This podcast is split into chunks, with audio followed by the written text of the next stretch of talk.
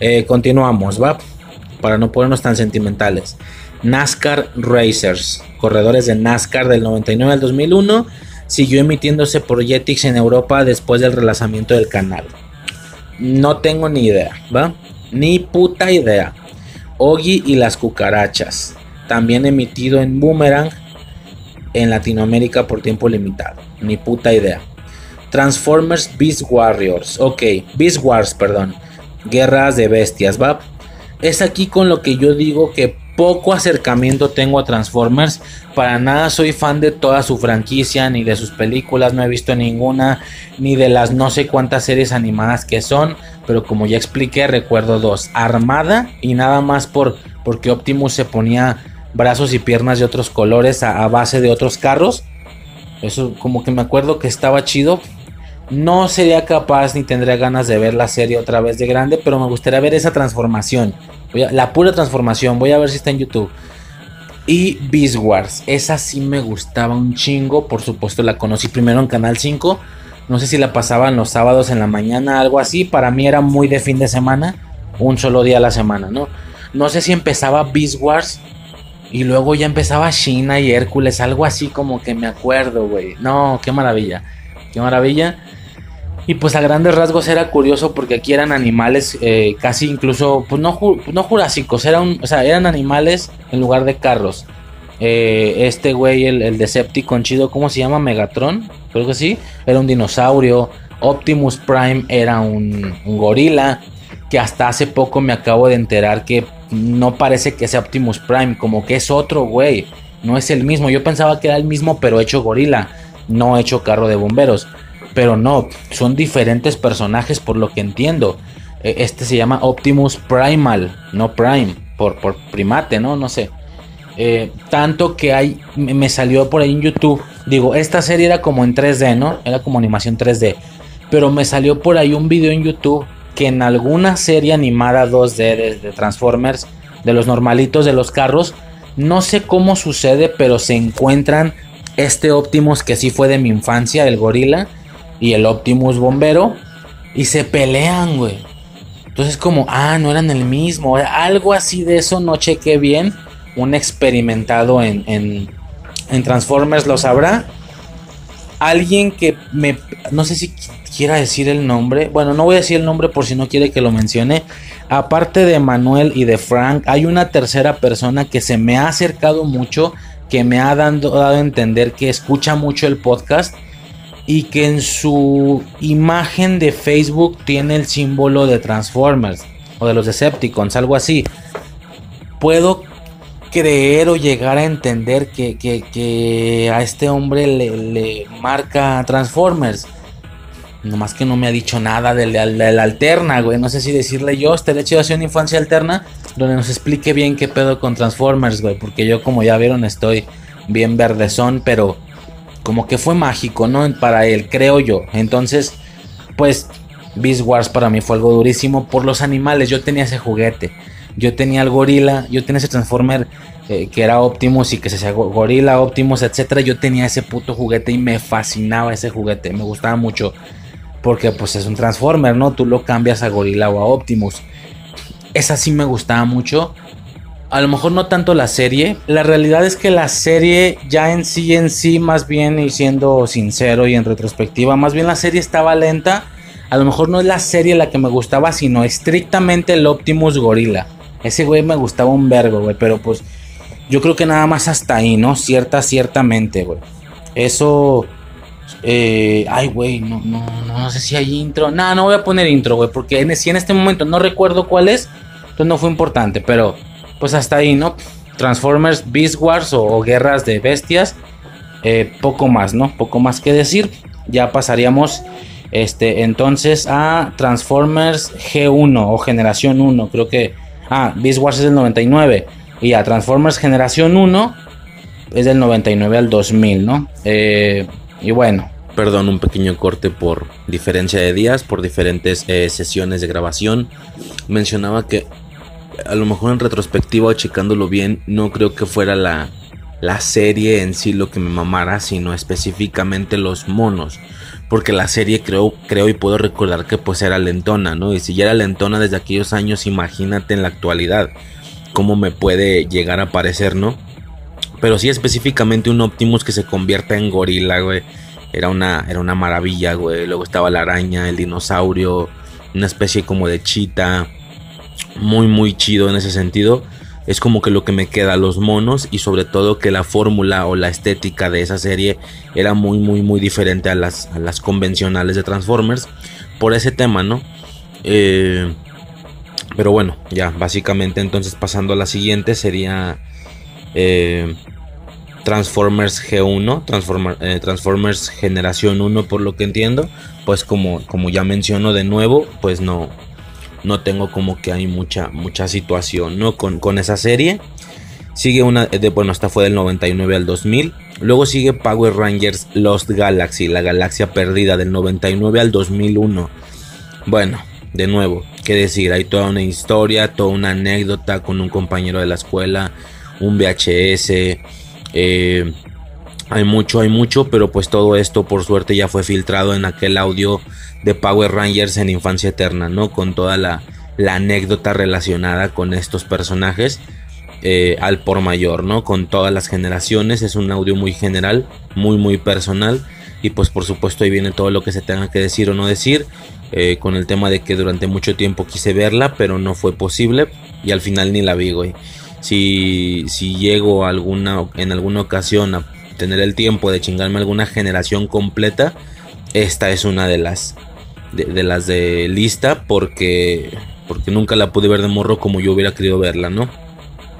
Como digo siempre, en honor a tu, a tu yo de morro que no pudo hacer tal o cual cosa aunque quería, y ahora que técnicamente ya puedes, digo, no hay tiempo a veces por trabajo y tal, pero posibilidades ahí están. Tienes el internet, puedes ver la lineal y en las dosis que se te pegue la gana. Entonces, eh, pues claro que hay alguna deuda por ahí, ¿no? Con, con mi yo de infancia respecto a esa serie, los Galaxy.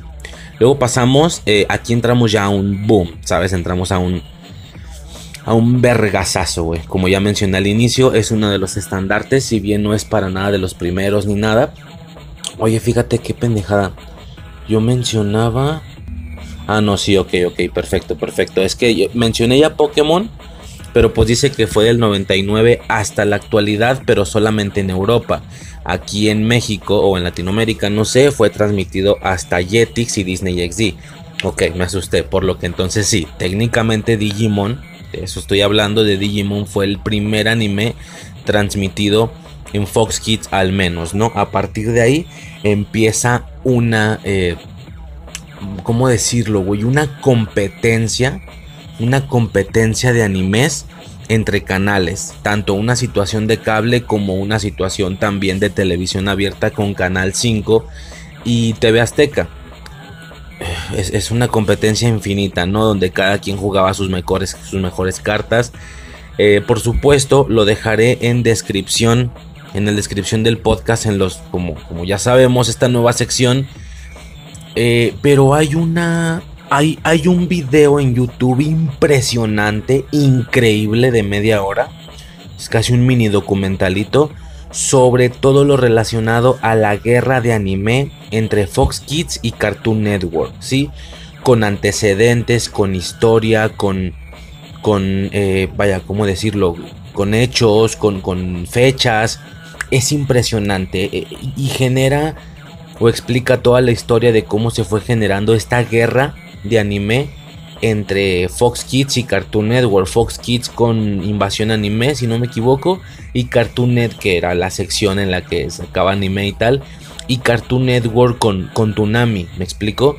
Eh, gente como, digo, canal como Fox Kids con Invasión Anime tuvo cosas como Monster Rancher, Shaman King, Medabots, eh, Digimon, como ya dije, que es el, el fuerte. Tsunami tuvo a Pokémon. Efectivamente, es que ya se me hacía raro. Yo Pokémon lo recuerdo de Cartoon Network. Tuvo Dragon Ball, curiosamente. Este. Saint Seiya. Hubo una, una guerra infinita eh, por parte de Invasión Anime y Tsunami. La cual era eh, raramente y de alguna manera replicada por Canal 5 y TV Azteca. Claro, no exactamente con los mismos elementos.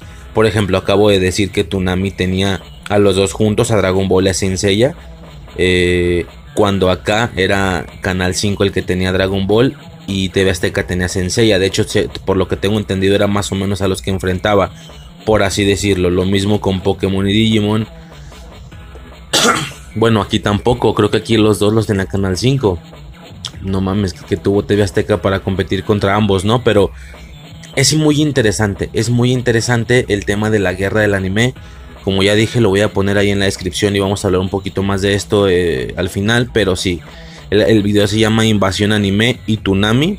La guerra de anime entre Fox Kids y Cartoon Network. Documental de anime por parte del canal Raven Videos. Raven se escribe Raven. Es Raven, ¿no? Creo.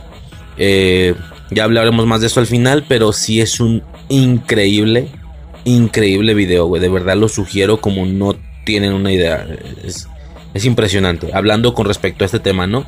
Y pues, eh, porque pues como ya dije, no me puedo yo agarrar aquí diciendo tal o cual cosa, pero alguien ya lo hizo mucho mejor y es ese, es ese cabrón en ese video. Está impresionante. Y bueno, ¿qué más pasa? Pues por parte ya directamente de la competencia. Eh, perdón, por, perdón, por parte de Digimon, Digimon Digital Monsters del 99 hasta el final de Fox Kids 2004 en Jetix por supuesto se siguió transmitiendo hasta 2006, ¿va? Eh, pues qué decir, qué decir, es la primera, es el estandarte eh, de todas estas, eh, de toda esta franquicia en general, aunque originalmente hubo una especie de fórmula, por así decirlo, bueno, hasta la fecha, una fórmula Power Rangers, es decir, una fórmula en la que cada generación fuera diferente a la anterior sin tener ningún tipo de conexión, pareciera que esto nomás no les jala. Porque constantemente tienen que estar regresando a la serie original, ¿sí? Dando un recuento rápido es Digimon, pues 1, Digital Monsters.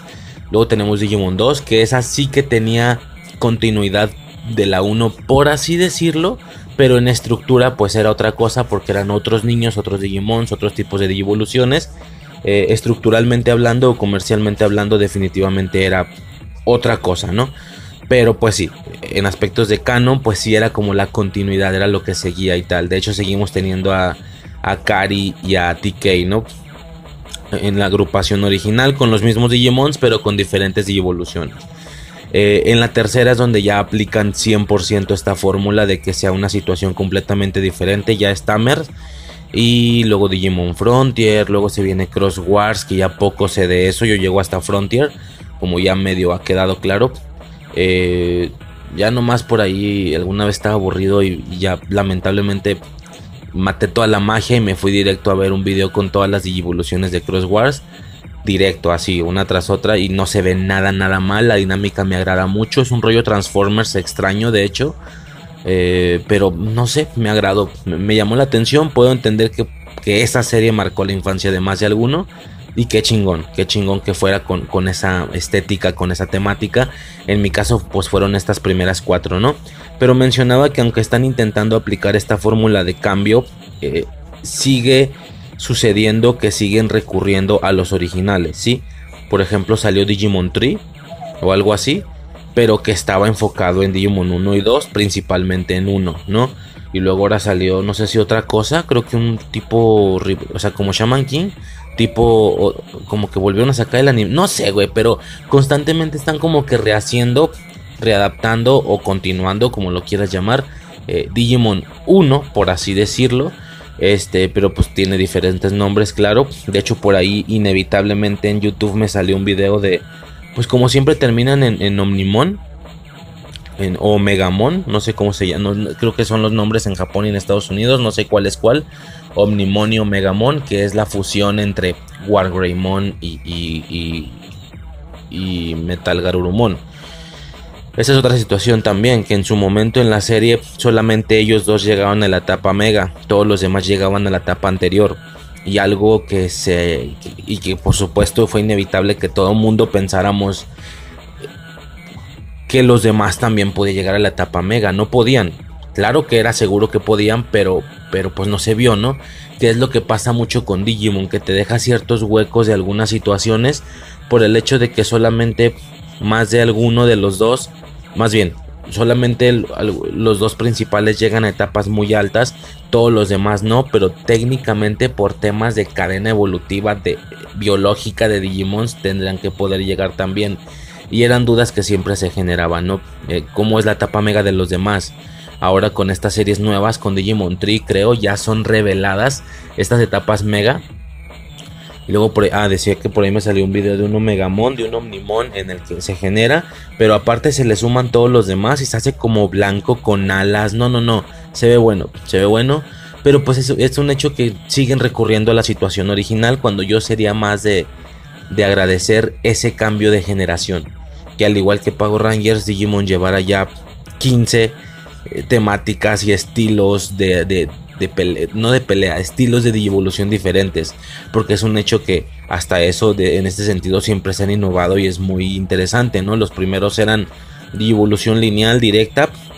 Eh, Digimon 2 se enfocó en los, en los en las armaduras, por así decirlo, en los DigiX, DigiX o Digimentals, algo así, que eran como como como armaduras a grandes rasgos, ¿no? Los evolucionaban a un estado de armadura sin ser su línea convencional y luego en una segunda parte de la serie se enfocaron en las fusiones, ¿no?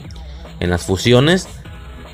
En el 3 era similar al inicio, al primero, porque era una línea recta convencional, pero con cartas. Eso estaba chido. Eh, pero pues las líneas eran convencionales, ¿no?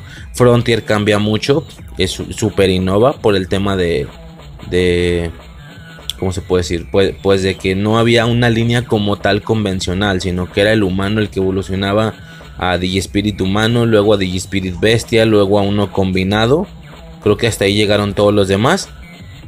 Creo, si no es que tal vez no llegaron ni al combinado, nomás llegaron al, al humano y a bestia, no me acuerdo. Y a partir de ahí, pues el rojo y el azul siguieron avanzando, ¿no? Llegaron a estas eh, como fusiones de todos los Era no se me olvidó, güey. Era Kaiser Greymon y Magna Garurumon. Y luego ellos dos se fusionan y se hacen Susanamon. Y bueno, pero aquí ya estamos hablando de otros Digimon, ¿no? Aquí ya sería también un hecho que, estamos hablando de Digimon 1, ¿no? De Digimon 1, pues que puedo recordar, güey. Pues ya, ya lo he comentado en más de alguna ocasión, güey. Se habló mucho de Digimon en la infancia alterna de, de Manuel, definitivamente pues qué tanto decir, cabrón. O sea, es una serie que me gustó mucho en su momento. Eh, ahora, aquí es donde ya entraremos un poco a la situación esta de que, digo, ya lo he dicho muchas veces. Estamos en el 99, todavía no tengo Fox Kids, ya aclaré que lo recibí entre 2002 2003, seguramente 2003. Yo cuando yo hablo de Digimon 1 estoy hablando por supuesto de, de, Canal 5.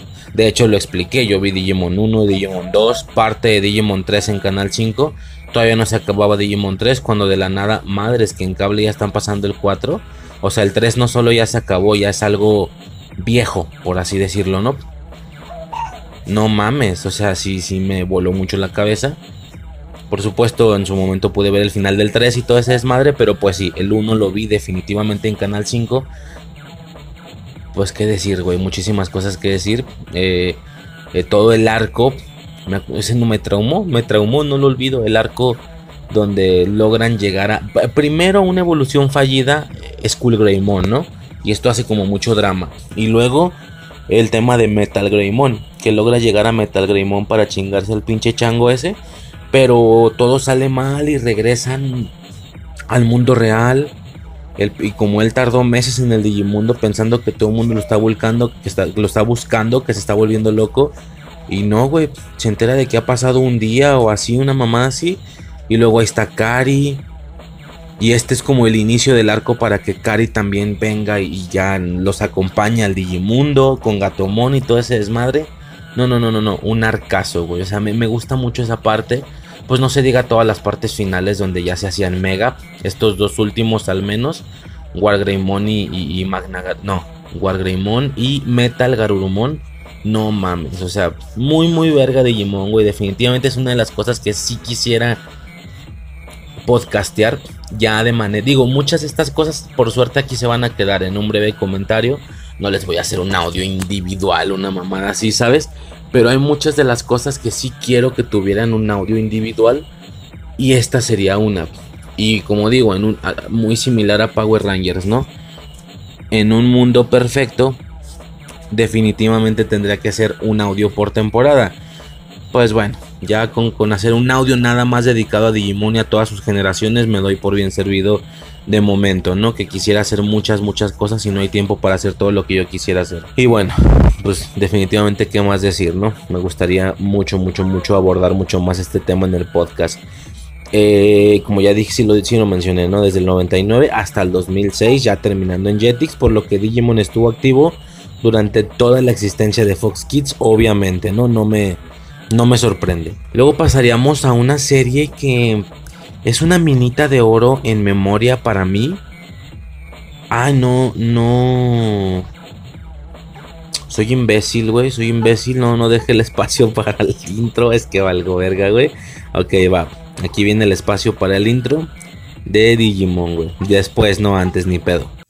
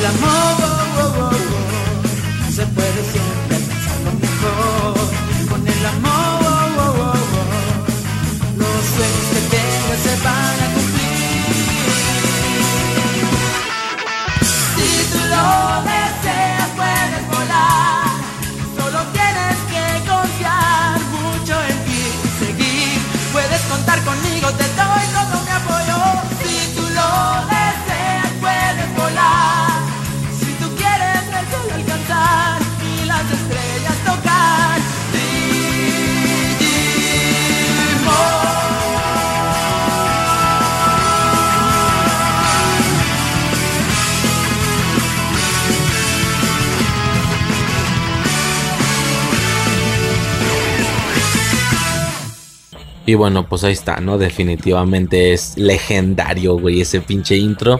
Eh, es lo que pasa, soy imbécil, lo puse al final y no al inicio porque soy estúpido, pero pues ya, prácticamente y, en instantáneo ya vamos a escuchar el siguiente intro porque la siguiente serie sí que debe de tener intro para mí. Eh, y ya, vamos a escuchar ese intro, sobres.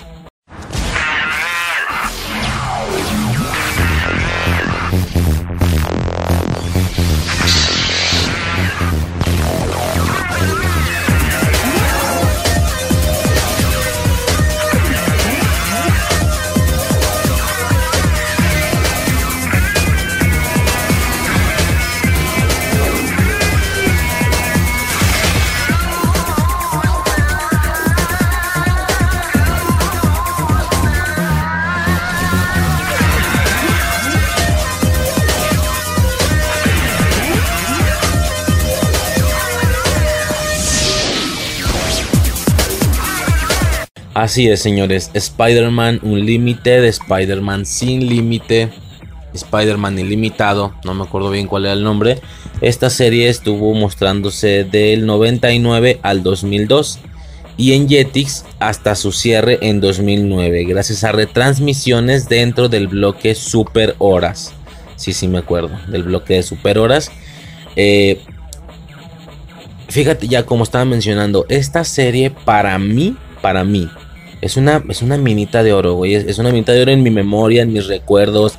Es de las cosas que, que me llamaron mucho la atención. No tanto a nivel de cobertura, quiero decir. Hay algunas series que, que llamaron poderosamente mi atención, pero que sí vi muchas veces, o sea, las cubrí bien y las recuerdo bien, ¿no? Como Dragon Ball, ¿no? Y esto no es por lo que haya visto más recientemente, sino porque es porque sí me acuerdo de las cosas. A diferencia de esta, que sé que vi la, la digamos que la la estética, el contexto me agradó un chingo, pero a lo mejor no lo vi las, las ocasiones o el tiempo, el tiempo que yo hubiera querido haberlo visto, ¿no? Aún así, era una serie increíble, güey. Se supone, o se, se daba entendido, que, bueno, es que a diferencia de, de inicio está claro que era una especie, por así decirlo, de competencia a Batman Beyond, ¿no? A Batman del futuro o Batman del futuro una competencia esta. No sé bien cuál se creó después, no, no me interesa ¿eh? defender a ninguna de las dos. Pero pues sí tenía como que ese mismo corte, ¿no? Ambos héroes que eran como en una versión futurista. En el caso de Batman Beyond era directamente continuación de aquella serie de Batman de los noventas, la serie animada que a su vez tuvo varias conexiones, ¿no? Con la Liga de la Justicia, la Liga de la Justicia Ilimitada. Y se supone que después de todo eso vino Batman Beyond cuando Bruno, eh, cuando Bruce Wayne ya es un ancianillo, ¿no? Y este güey era otro Terry o algo así se llama, no me acuerdo. Este, aquí no, aquí sigue siendo Peter Parker, no es un descendiente ni mucho menos. De hecho, no es como que hayan avanzado al futuro, sino que el güey de ser un Spider-Man normal no me queda claro si se intenta suponer o intuir que este güey era el del Spider-Man de la serie animada.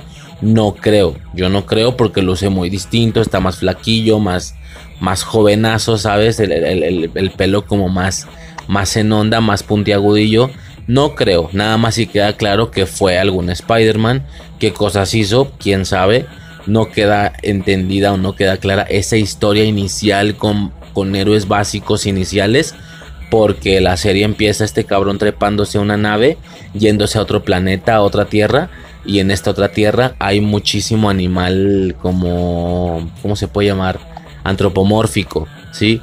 Hay una especie de guerrilla, era medio extraño, era como combinar animales de la selva con Terminator, con Spider-Man, era extraño, pero estaba con Terminator no por los viajes en el tiempo, sino por esta guerra entre dos, entre dos facciones, no sé, era extraño esta parte en la que los eh, insurgentes, por así decirlo, los de la resistencia, dormían en las cloacas y tenían harapos, como trapos o ropas rotas, pero con pedazos de armadura, un rollo muy así, ¿sabes?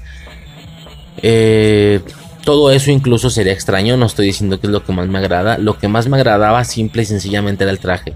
Era increíble, era un traje hecho por nanotecnología eh, creo que sí menciona que la tecnología se la, se la tumbó, no sé si a Reed Richards o a, Tony Stark, algo así.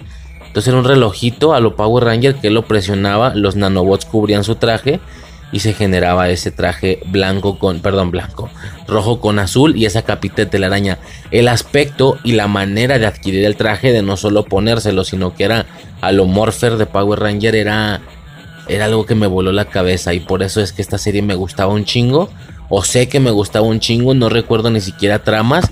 Hace poco me entero que son muy pocos episodios, yo pensé que son más, de que son 13 y así, no mames, una, una, temporada cortita, porque fue cancelada tristemente. A la, gente al parecer no le llamó la atención lo que me pudo haber llamado la atención a mí. Pues ni pedo, ¿no? Este está como cancelada o algo así. Que así esas vamos, la serie animada de los noventas fue una puta locura y también está cancelada, güey. O, eso quiero suponer yo, porque se queda bien abierta la trama de la, de la clon de agua de Mary Jane. Así que, mira, yo ya no sé qué pedo. Pero me, me gustaba mucho visualmente, su intro, todo, todo, todo me gustaba esta serie. Eh, estaba padre, estaba padre. Sí me gustaría revisitarla en un futuro para ver qué pedo, ¿no? Eh, y pues ya, pasamos a. Eh, pues esto para mí va a ser más de Discovery. Bueno, es que sí, de hecho, a ver, ya, ya vi. Teletubbies, ¿va? Teletubbies solo en España. Porque también estuvo disponible en Discovery Kids. Porque en Latinoamérica salía en Discovery Kids y en Playhouse Disney. Definitivamente. Ah, no, en Playhouse Disney en España. Claro que aquí fue de Discovery Kids. Para nada es algo de Fox Kids desde mi percepción. Eh, hay que hacer un audio. Yo digo, ya, ya describí toda esa sensación, ¿no? en la que toda mi infancia, esta infancia bebé, o no sé cómo llamarlo, de bebé a infante, la pasé sin cable, por lo que yo no tengo recuerdos de nada de esto. Yo veía lo poco que se me pudo este, sugerir. Que fíjate que yo particularmente, o yo en lo personal, siempre, desde que tengo memoria, nunca fui muy gustador de las cosas que eran hechas para bebés. O que yo pudiera entender que estaban, si me explico? Es decir, yo nunca pasé por una etapa en la que sí me gustaran las rolas de Cricri y las de Cepillín y, las de que, si las letras van marchando no sé qué, esas rolas acá como que se ponen en fiesta infantil. Yo desde que tengo memoria ya decía, no mames, no, no me gusta esa música. Era extraño, aunque yo era, aunque yo era el target de esa música. pero no, no me gustaba, como quise ese salto. Entonces, con la serie supongo que me pasaba lo mismo, sobre todo porque sin cable no eran series buenas, güey, nomás era Dora la Exploradora y pues qué más me habrían puesto de bebecillo.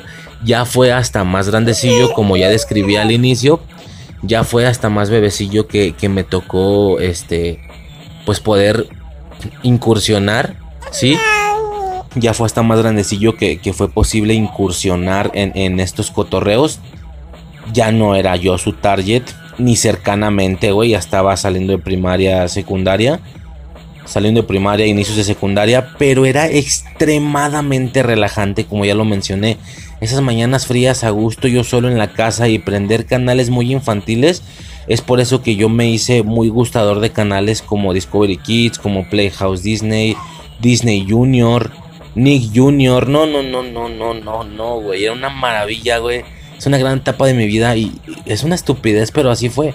Eh, claro que yo no sentía como tal el programa, sabía que era para bebés, pero era, era refresca, era calmado, era una paz interna ver esos programas. Me hice muy fan de muchos de ellos, del pequeño Bill, de la ventana de Alegra, eh, de los Teletubbies, güey. Me, me, era extremadamente. Digo, los Teletubbies no cayeron en cable, aparte.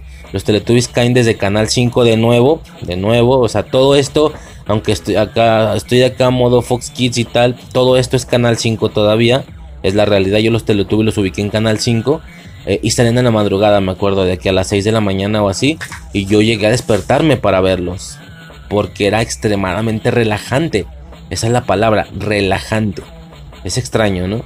A diferencia de un Barney, un Barney el dinosaurio, que que aunque es para muy niños, no es tan relajante, es más movido. No, entonces es relajante.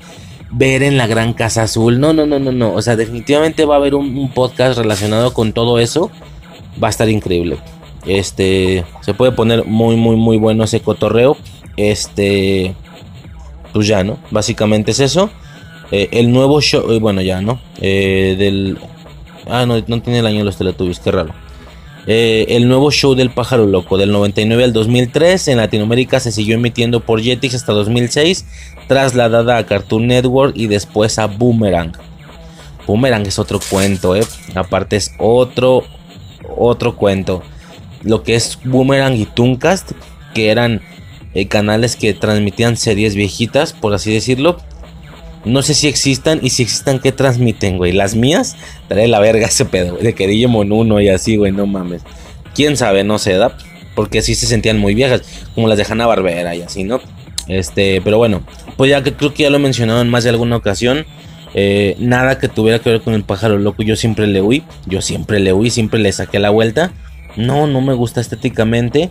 Qué, qué bueno y qué chingón que en una infancia alterna puede escuchar como una de esos episodios marcó la infancia de alguien, el de la historia del...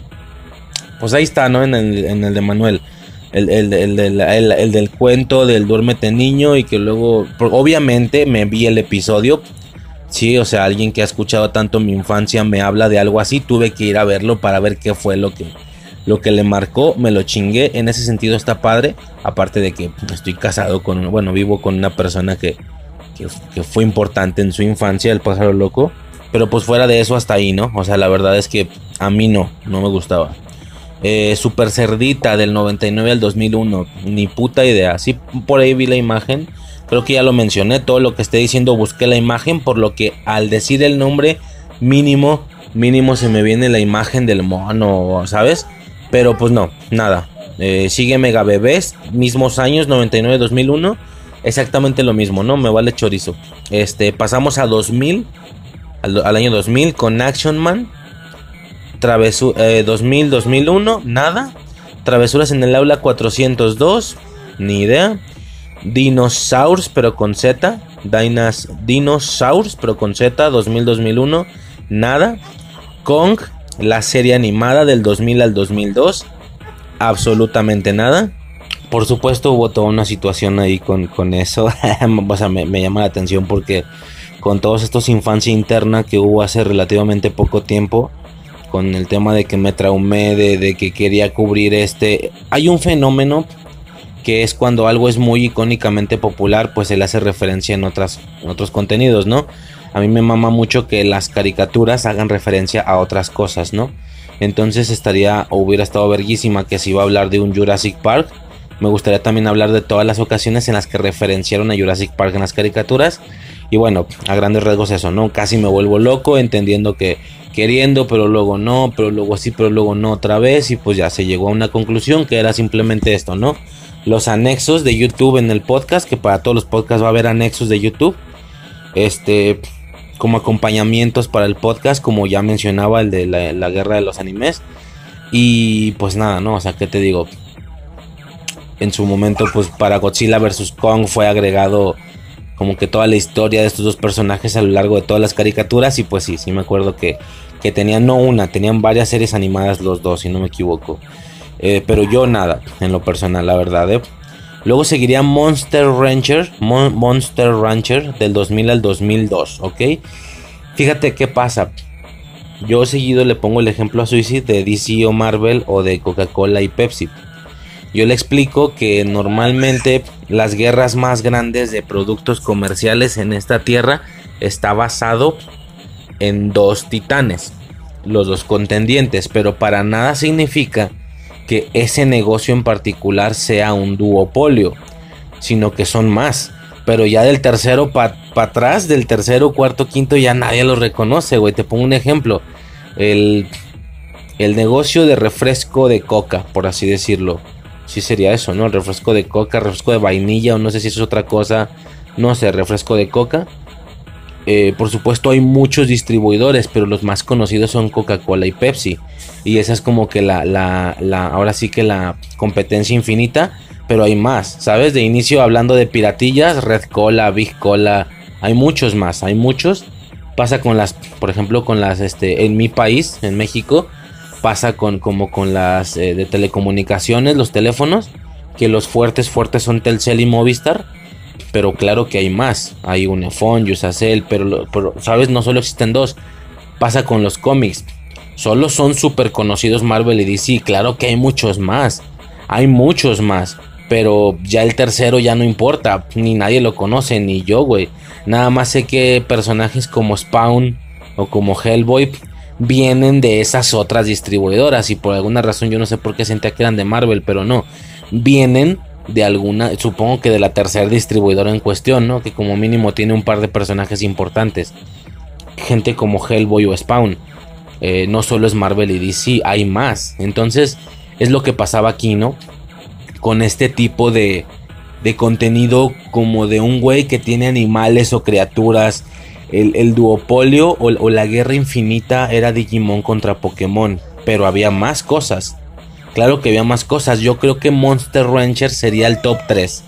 Yo me atrevería a decir que Monster Rancher es el top 3 de esta guerrilla. Y a mí no me parecía en, en absoluto nada mal. Nada mal. Pero en absoluto, ¿eh? O sea, era una cosa increíble. A mí me gustaba un chingo. Estaba buenísimo. Y entonces definitivamente era algo que a mí sí me, llamaba un chingo la atención, pero chingo. Digo, a ver, por situaciones que ya se han descrito previamente, no más que ninguna de las otras dos. Y chinga tu madre, en una esas está un poquillo más entretenida que Pokémon, ¿eh? O sea, no sé, habría que checar. Pero sí, es una de estas, es la, es la tercera, por así decirlo, podría pensar yo, y seguro hay más. Como que quiso agarrar vuelo, pero pues no, no agarraba porque pues, habiendo, eh, digamos, productos tan similares en ese sentido como Digimon o como Pokémon, pues cuando, ¿no? Y esto nomás por hablar del personaje o personajes humanos y, criaturillas, ¿no? Porque en otros contextos nada tiene que putas ver una cosa con la otra siendo, siendo francos, ¿no? El tema de que los Pokémon eran más animales que se atrapaban y el otro rollo era un rollo digital. Pero bueno, se entiende el tema de que incluso evolucionaban ambos, entonces por eso es como muy común o inevitable no relacionarlos, ¿no? Este, pero a mí me gustaba un vergo. Eh, este sí llevaba intro, sí o sí, güey. Soy imbécil, güey. porque lo estoy poniendo después? No, no tengo. O también puede funcionar así, ¿no? Hablar de la serie y luego vamos a escuchar el intro, ¿no? O ya, sobre el curso estoy reparando aquí. Bueno, ya hablamos un poco de la serie. Vamos a escuchar el intro, que este sí que lo veo importante o, necesario, ¿no? Sobres. Me transportaron a un raro país dominado por monstruos. Soy el mejor jugador, tengo que salvar este lugar del maligno Mo. Son dominios Monstruos, de los monstruos, cibernéticos, de los monstruos, monstruos, cibernéticos. cibernéticos. Muéstrame el disco que al templo he de llevar. Tengo que encontrar el disco que al Fénix liberará. Son monstruos, Transporte a este lugar en que los monstruos están. Soy el mejor jugador que hay por aquí. Los libraré del maligno Mo. Son los monstruos. Pues ahí está. Una maravilla, güey. Definitivamente una maravilla. Sí, sí está en el recuerdo de las de las más mejor, de las más mejores, iba a decir, estúpido. Las fuertes, claro, en Canal 5, ¿no? En Fox Kids, obviamente, ¿no? Este, luego se viene Digimon 2, pues ya, ya hablé. Creo que todo lo que tenía que hablar de Digimon cuando cayó el primero. Cambiando la fórmula, era interesante. Eh, la única pega que tendría, pues es- sería, yo creo que. Que te, eh, Digimon siempre tenía un pedo para mí, a diferencia de un Pokémon. Y es que un Pokémon está bien estructurado. Ya desde que se crea algo, ya se creó completo, por así decirlo. Tú creas un Pokémon y ya tiene su ciclo completo, por así decirlo. Digimon no. Digimon lo que tiene, eh, ah, digo, en contra, yo podría pensarlo así. Digimon lo que tiene es que no tiene los ciclos completos, es decir, solamente sacaban a un Digimon necesario para la serie, más no le agregaban sus estados o sus evoluciones previas o las posteriores. No, no existían, o sea, solo generan pedaceras de ciclos, por así decirlo, o solo generan dos. Solo generaron en su momento a Leomón y a Cyberleomón, pero no generaron nada previo ni nada después porque se entiende que Leomón era la etapa campeón, entonces Cyberleomón sería como la ultra, debe de haber algo más, más grande, ¿no? Evidentemente, la mega como Wargreymon. Y entonces hay como pedaceras, no sé si me explico. Es como si tú, para que me entiendas, es como si tuvieras Pokémon. Y sí, los principales tienen todos sus ciclos enteros. Eh, ya sabes, ¿no? Charmander, Charmeleon, Charizard. Pero en algún punto, digo, si es que sabes de lo que estoy hablando, ¿verdad? Espero que entiendas que hay un ciclo eh, Y esto que me estoy yendo a generación 1 para que sea muy entendible. Hay un ciclo que es Ghastly, Haunter y Gengar. Son todos fantasmas. Ok, al no ser de los principales, imagínate que en alguna ocasión de la serie necesitas sacar a un Ghastly, al del medio. Ok, Ghastly sale en, escena, pero como solo fue necesario para alguna situación de la serie, no le creaste que va antes y no le creaste que va después. No le creaste ni a Ghastly ni a Gengar, nada más salió Haunter, ¿no? Sí, perdón, el del medio es Haunter. Y fin del pedo. Entonces, en, la biología de Pokémon, por así decirlo, solo existe Haunter. O, o- es que espero se esté entendiendo, güey. No sé si es tan conocido. Me voy con uno más relax, entonces mejor. No es externo, es muy conocido, es Squirtle. Squirtle, Wartortle y Blastoise. Pero vamos a suponer que no es importante, que no lo tiene el principal, que no es un Pokémon de los principales y que solo sal- sale en algún punto de la, de la serie. Bueno, como solamente es necesaria la segunda evolución, porque ese es el personaje que sale, solo sale Wartortle. Y como solo eso sale, no, digamos, la, la mitología de Pokémon no le crea a Squirtle ni a Blastoise, que es el primero y el tercero.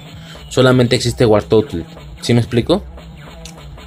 Esto sucede muchas más veces con otros Pokémon a lo largo de la historia y a lo largo de diferentes generaciones, al grado de que los una especie de conjunto entre los fans y, y el mismo creador de Pokémon empiezan a hacer pendejadas. Ahora resulta que empiezan a decir que hay interconexiones y que uno y que varios Pokémon pueden evolucionar a uno, pueden evolucionar a uno. Imagínate que como Wartortle no tiene nada después de él, te dicen que Wartortle puede evolucionar a a veces tiene sentido Por ejemplo, ¿te ubicas que había un Lapras? Un Lapras era el güey este al que se subía Ash, como del agua. Bueno, imagínate que en algún punto dicen que Wartortle puede evolucionar a Lapras. Ah, ok. Bueno.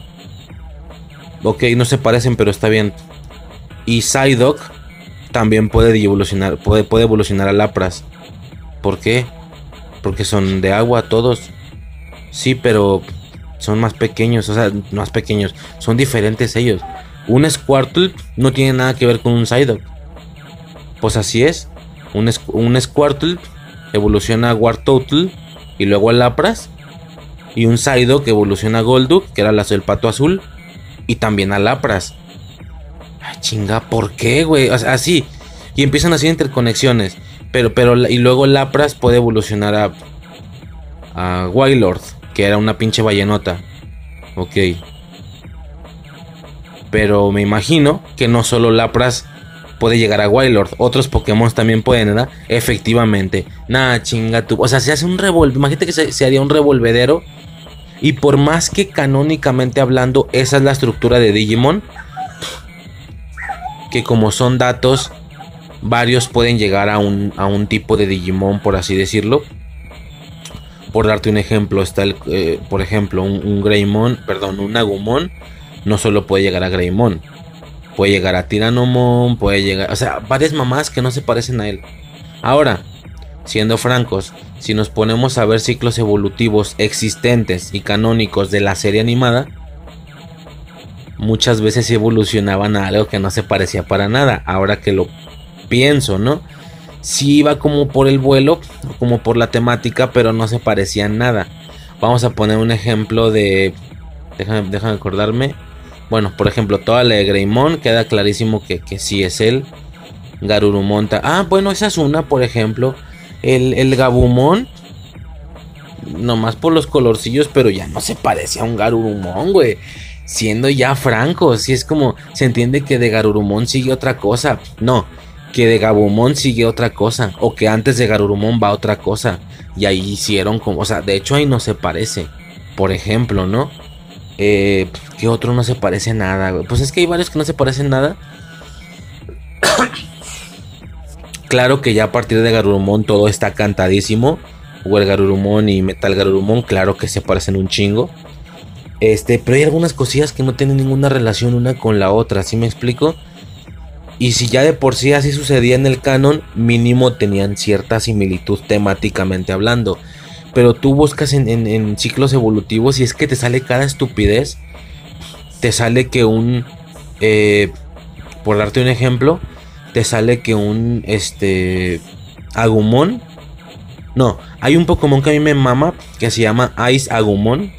Ya comenté o ya, ya, ya conté la historia en, en la infancia alterna de Manuel, pero pues a grandes rasgos yo jugaba a ser niño elegido, obviamente, si yo veía Digimon. Y mi, mi, Digimon, desde que lo vi en una carta, en, Digimon 3 en Tamers, hay un momento en el que Rika usa una carta que es un Agumon de hielo. Snow Agumon se llama. Eh, de nieve, Agumon de nieve. Entonces la morra usa la carta y, él, y se ve la carta y se ve un Agumon blanco.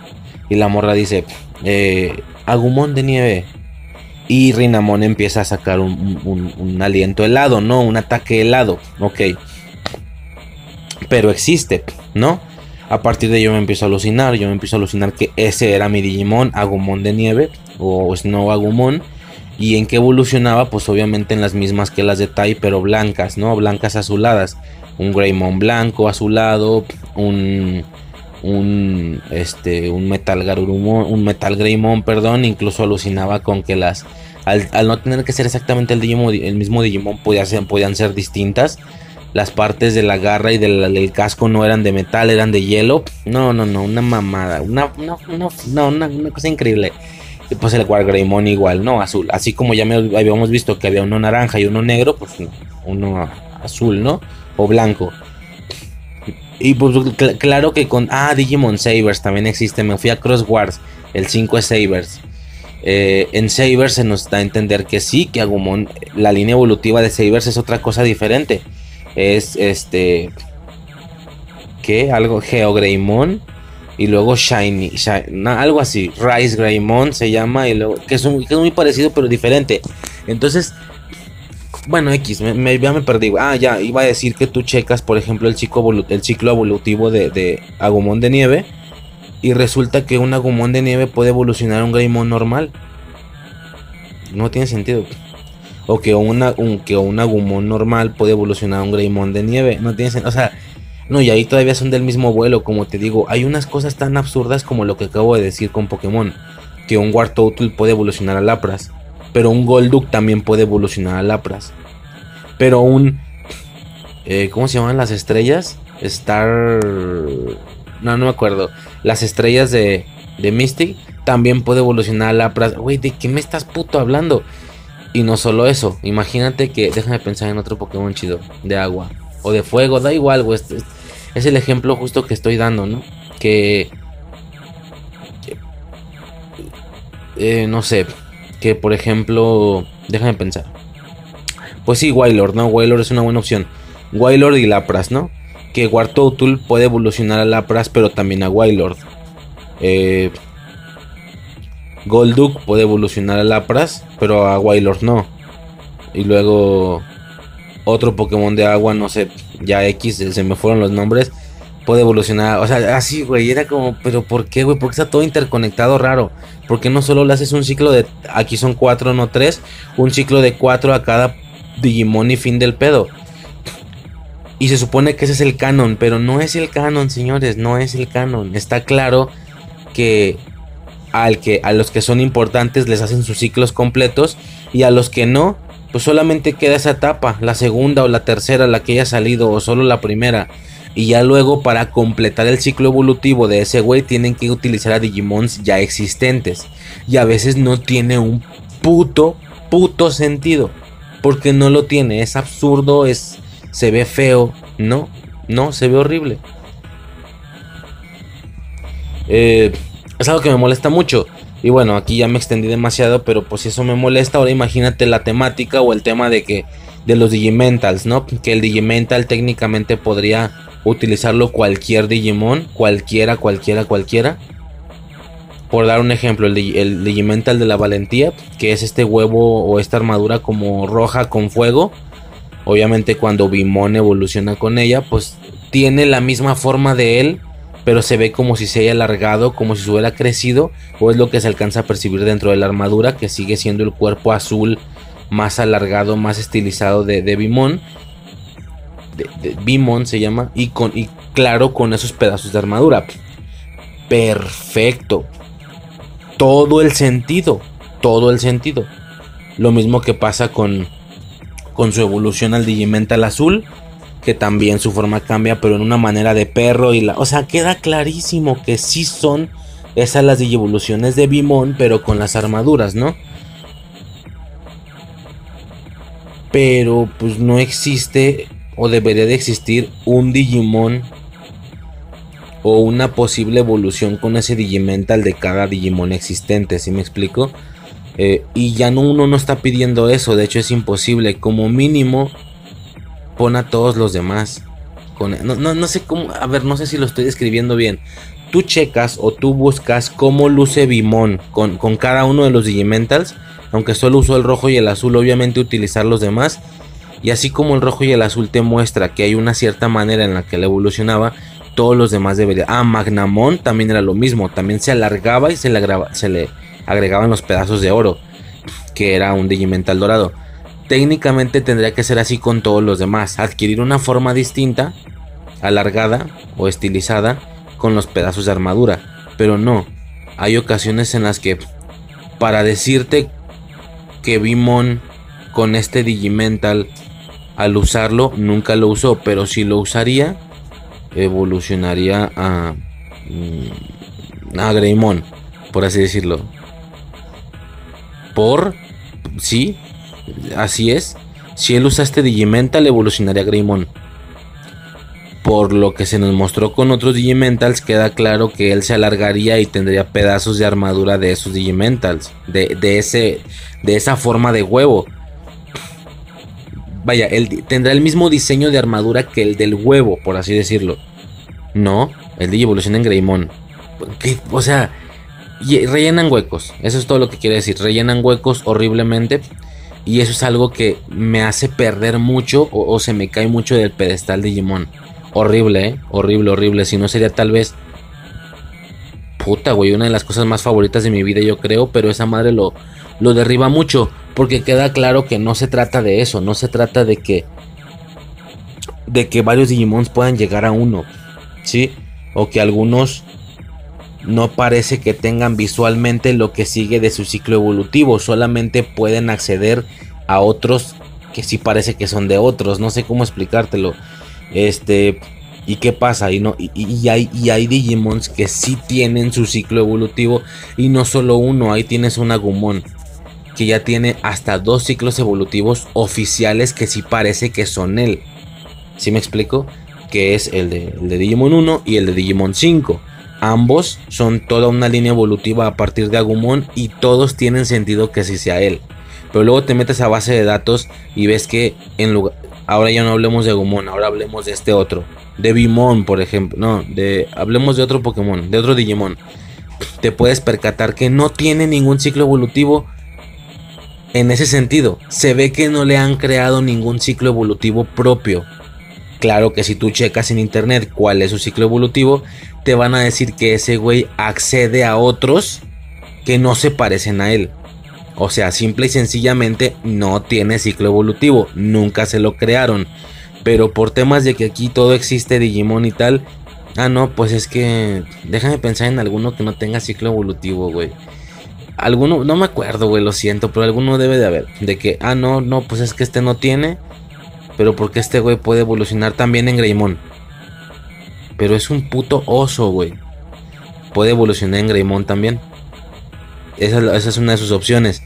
Nada, güey. Mejor di que no se le ha creado ciclo ya porque no es importante. Ese es mi pedo, ¿no? Eh, y con los Digimentals es algo que no puedo dejar de, olvidar, ¿no? Pero no tengo ni idea de por qué perdí tanto tiempo en esto, ¿no? A grandes rasgos, pues es. Es eso lo que pasa con, con Digimon en general, ¿no? Qué chingón. Cada, cada, cada serie va a servir para decir algo. No, no, ya, ya. En la 1 di un recuento general, en la 2 tiré algo que me molesta de Digimon en general, en general y desde que tengo memoria. Ya, poco más hay que mencionar de Digimon en ese sentido, ¿no? No pongo intro porque, pues como te digo, muy al estilo de los Power Rangers, güey. O sea, yo creo que con el primero fue suficiente, ¿no? Eh, ¿Por qué? Porque si tengo planeado en un futuro, sí o sí, así como Power Rangers, hacer un audio de Digimon, estaría bueno. Eh, ¿Qué más? Este a lo mejor en aquella ocasión ya estaré mucho más experimentado y podré explicarme mejor con lo que me estoy refiriendo. Ya me sabré nombres y la chingada, ¿no? Porque creo que así pasa. No sé si se han percatado. Yo me he percatado cuando escucho el podcast que yo originalmente eh, muchos audios antes dije algo muy vago porque no, no era conocedor del tema. Y muchos audios después ya estoy hablando como si lo conociera de toda la vida. De que no, ya digo nombres y así pues es lo, que pasa, ¿no? Conforme avanzas cada vez aprendes más. Claro que son conocimientos que no te sirven de nada, porque son conocimientos frikis, pero es interesante, o al menos a mí me lo parece, ¿no? Eh, ok, Power Rangers Lightspeed Rescue del 2000 al 2004 en Fox Kids, pero por supuesto a mí me tocó en Canal 5 y ni tanto, no lo vi tanto. Por ahí está ya la, referencia o, la anécdota en, en, el de en el de Power Rangers ahí está todo, ahí está todo lo que tenga que ver con Power Rangers, pero pues sí es un hecho que me marcó el Ranger Titanio. Eso sí fue algo que me tocó ver en vivo y en directo. No sé si era la primera vez que se transmitía ese episodio en Canal 5 o ese arquito, no sé, fue una maravilla, me acuerdo. Eh, Chin Chan, del 2000 al 2003, entendemos que es un producto encabronadamente famoso, reconocido, pero pues yo no, la verdad, nada, de hecho.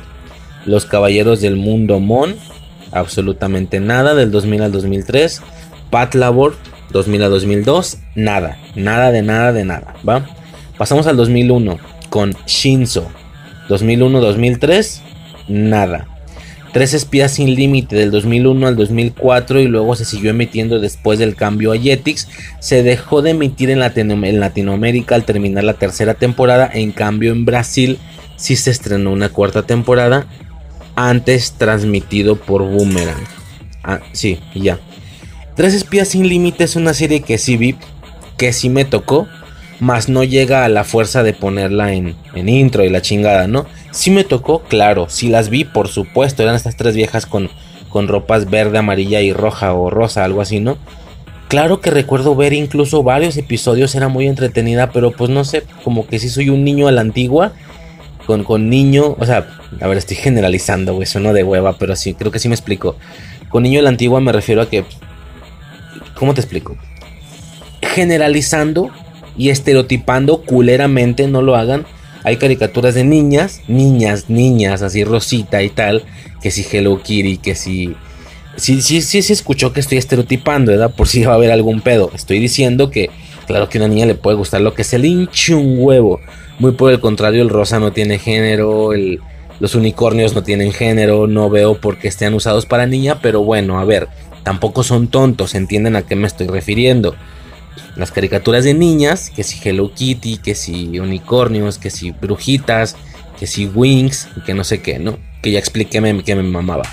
Caricaturas de niños, vergazos. Vergazos, peleas, batallas, lo que tengan que ver con eso. Y hay por supuesto un punto intermedio, un punto intermedio, que es la comedia, podría pensar yo.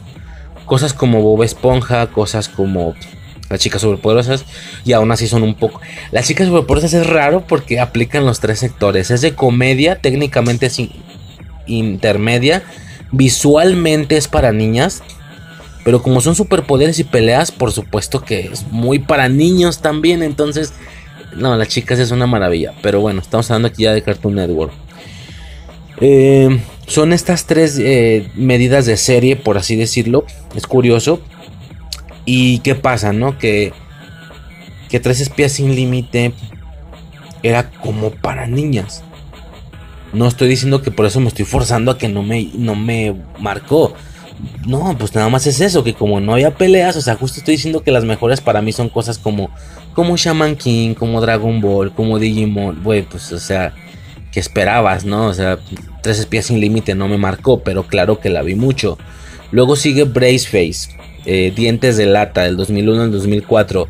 Exactamente lo mismo que Tres Espías sin Límite. La vi mucho, vi muchos episodios, muy entretenida, pero nada para que me marque la vida, o sea, de estas series que recuerdo de infancia, de las mejores, ¿no? Las mejores siempre van a estar relacionadas con peleas, al parecer. Ben 10, Yu-Gi-Oh! Eh, ¿Sabes, no? Lo que ya acabo de decir. El Zorro del 2001 al 2003 no me queda claro si había alguna caricatura o era el programa live action. En caso de que sea live action, a mí me gustaba. Eh, creo que como ya dije, a mí me tocó mucho después. Al parecer no era lo actual. Era más bien ya algo pasado. Había fines de semana en las que transmitían una hora del zorro o así. Y era muy entretenido ver. Era una serie, era una serie de live action. Y luego en acompañamiento de que yo ya había visto la primera. Sí, la película de Antonio Banderas. Pues no sé, el zorro es un personaje que como que me quiso llamar la atención, pero no se volvió algo que me marcara la vida, ¿sabes? Y que ahora yo, en lugar de estar así como estoy por, por Michael Myers o por Goku, estuviera por el zorro, ¿no? Pero casi, como que me quiso atraer mucho a lo largo de mi vida. Eh, luego sigue Batman del 2001 al 2002. Pues qué decir, ¿no? Ya se ha dicho mucho de esta serie. Eh, es una serie bastante potente en ese sentido. De estas que ya no sé si envejezcan o no, pero críticamente hablando la gente dice que es una maravilla y sabes, ¿no? Los críticos, no digo la gente que la recuerde, críticamente hablando, que estuvo bien hecha, que la música, que no sé qué. Y pues como ya he dicho muchas veces, no, no se diga, yo fui más de Superman que de Batman, hablando de esas series en específico, esas del mentón cuadrado, yo fui mucho más de Superman que de Batman. Y luego se hace la de la Liga de la Justicia donde son exactamente ellos. Es como la continuidad. Y luego se hace la Liga de la Justicia Ilimitada. Es así que me quedé con ganas de verla. Eh, y ya, ¿no? Batman del futuro creo que sería lo que sigue. Pues ya, hay varias series como conectadillas, ¿no?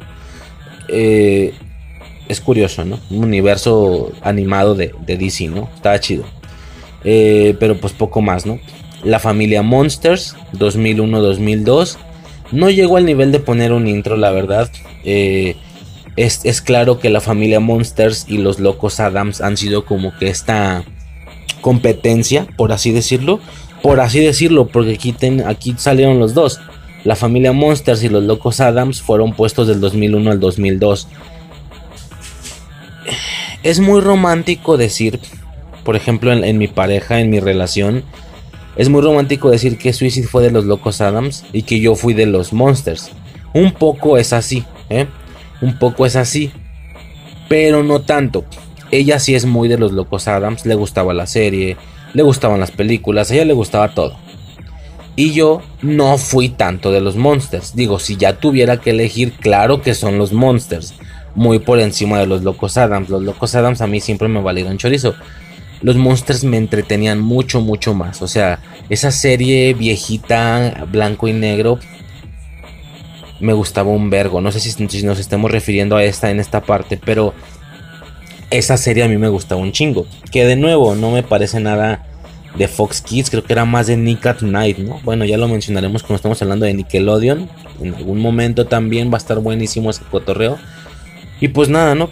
Eh, era este pedo, era este pedo de del, del, Frankenstein y de luego del abuelo vampiro y de estos más que raros u oscuros como los locos Adams, estos eran monstruos. Por eso es la familia Monsters había una vieja que era normalita, era súper fresita, se vestía de blanco. No, no, no, el contraste estaba chido. Digo, no me marcó la vida. Mi nivel con, los monsters no es como el de Suicide con los locos Adams. Pero hasta la fecha se nos hace romántico decir que uno es de uno y otro es de otro, ¿no? Por el tema este de las infancias alternas, ¿no? De las infancias diferentes. Es, divertido. Pero tampoco es la gran maravilla. Y si lo fuera, mucho más los Monsters que los Locos Adams a mi percepción. Eh, luego dice Dilbert del 2001 al 2002, ni puta idea. Los Tres Chiflados 2001-2003, ni puta idea. Mortadelo y Filemón 2001-2002, mm, qué hueva, no sé, no sé de qué me hablas. Heavy Girl 2001-2004, ni idea. Ángela Anaconda 2001-2004 con Ángel Anaconda pasa exactamente lo mismo que con Dientes de Lata y que con Tres Espías sin Límite. La serie es full de mi infancia, si me gusta, si la vi, me resulta, me da nostalgia el ver a la monilla, pero al no ser algo estereotípicamente para niños, lo siento, soy o era muy cerrado, muy imbécil, no, pues son mis gustos, güey, no se pueden controlar. Al no ser tan estereotípicamente serie de niño, es decir, vergazos, peleas, no me marcó la vida. A diferencia de un Yu-Gi-Oh, Digimon, Dragon Ball, Satch Bell, me acuerdo muchísimo de Satch Bell, pero ese ya viene en Cartoon Network. Shaman King, no termino, güey. Las que más me marcaron, ¿sabes? Las más relajadas, incluso que no eran tan serias como un Ben 10, de tomos había peleas y transformaciones y la chingada. Bueno, no te creas, claro que tengo series que me marcaron y que no sean o no tengan ese sentido de pelea, cosas como Bob Esponja, cosas como, ¿sabes? Pero en su mayoría son son de esas definitivamente. Entonces, pues me pasa un poco lo mismo, ¿no? Muy de mi infancia sí me gustó, pero no llega a trascender, esa es la palabra, no llega a trascender el paso del tiempo. Eh, Power Rangers Time Force, Fuerza de Tiempo 2001-2004 cualquier referencia con aquel audio. Para decir algo rápido aquí, no me tocó, que absurdo, porque si algunos me debieron de haber tocado, si algunos deberían ser mis favoritos, tendrían que ser estos, por el tema de los viajes en el tiempo y todo ese desmadre, pues no, no solo no son mis favoritos, no me tocaron, o sea, no, más, más bien no son mis favoritos porque no me tocaron. Yo llego a, yo creo que si tuviera que poner un top 3 de generaciones en toda mi vida, tendría que ser yo creo que Fuerza Salvaje me mamó. En un segundo lugar estaría peleado un Dino Trueno y un SPD. No. Ay, güey, va a ser bien injusto. Voy a decir un chingo entonces. Pero en un primer lugar. En un primer lugar está peleado. No, en un primer lugar Fuerza Salvaje. Yo creo que esa es full, sí o sí. En un segundo lugar tendría que ser. Eh, Dino Trueno y Ninja Storm. Yo creo que esas dos, Tormenta Ninja y Dino Trueno. Y en un tercer lugar tendría que ser Speedy, porque simple y sencillamente era buena.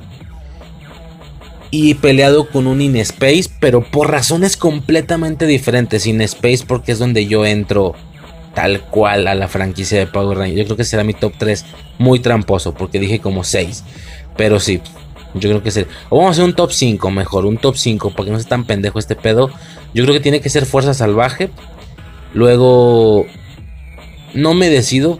El segundo y el tercero serían Dino, Trueno y Tormenta Ninja o a la inversa, pero creo que no me... No, un Tormenta Ninja, sí, un Tormenta Ninja antes.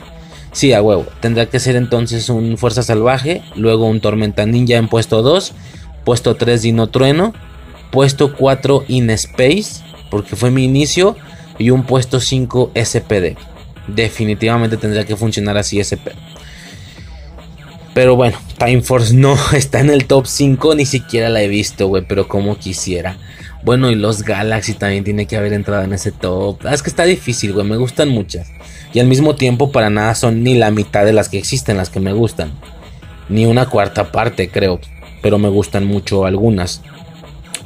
Digimon 3, Digimon Tamers del 2001 al 2003, pues todo lo que se tenía que decir ya se dijo. Lo de mi juego con el Agumon de nieve. Voy a, bueno, sí, voy a agregar otra cosa, que esto tiene más bien que ver con Mega Man. Ahorita va a salir, de hecho, o bueno, no, ya salen, no, ya va a salir en Jetix, güey, no va a salir en este audio. Bueno, en Jetix sale una serie que se llama Mega Man NT Warrior, que era una readaptación del Mega Man que todo mundo conoció. Que este Mega Man digital, ese fue mi Mega Man, no el anterior. Y, y al pelear dentro de la realidad virtual, eh, su, su controlador, su Navi, utilizaba una terminal y le metía chips.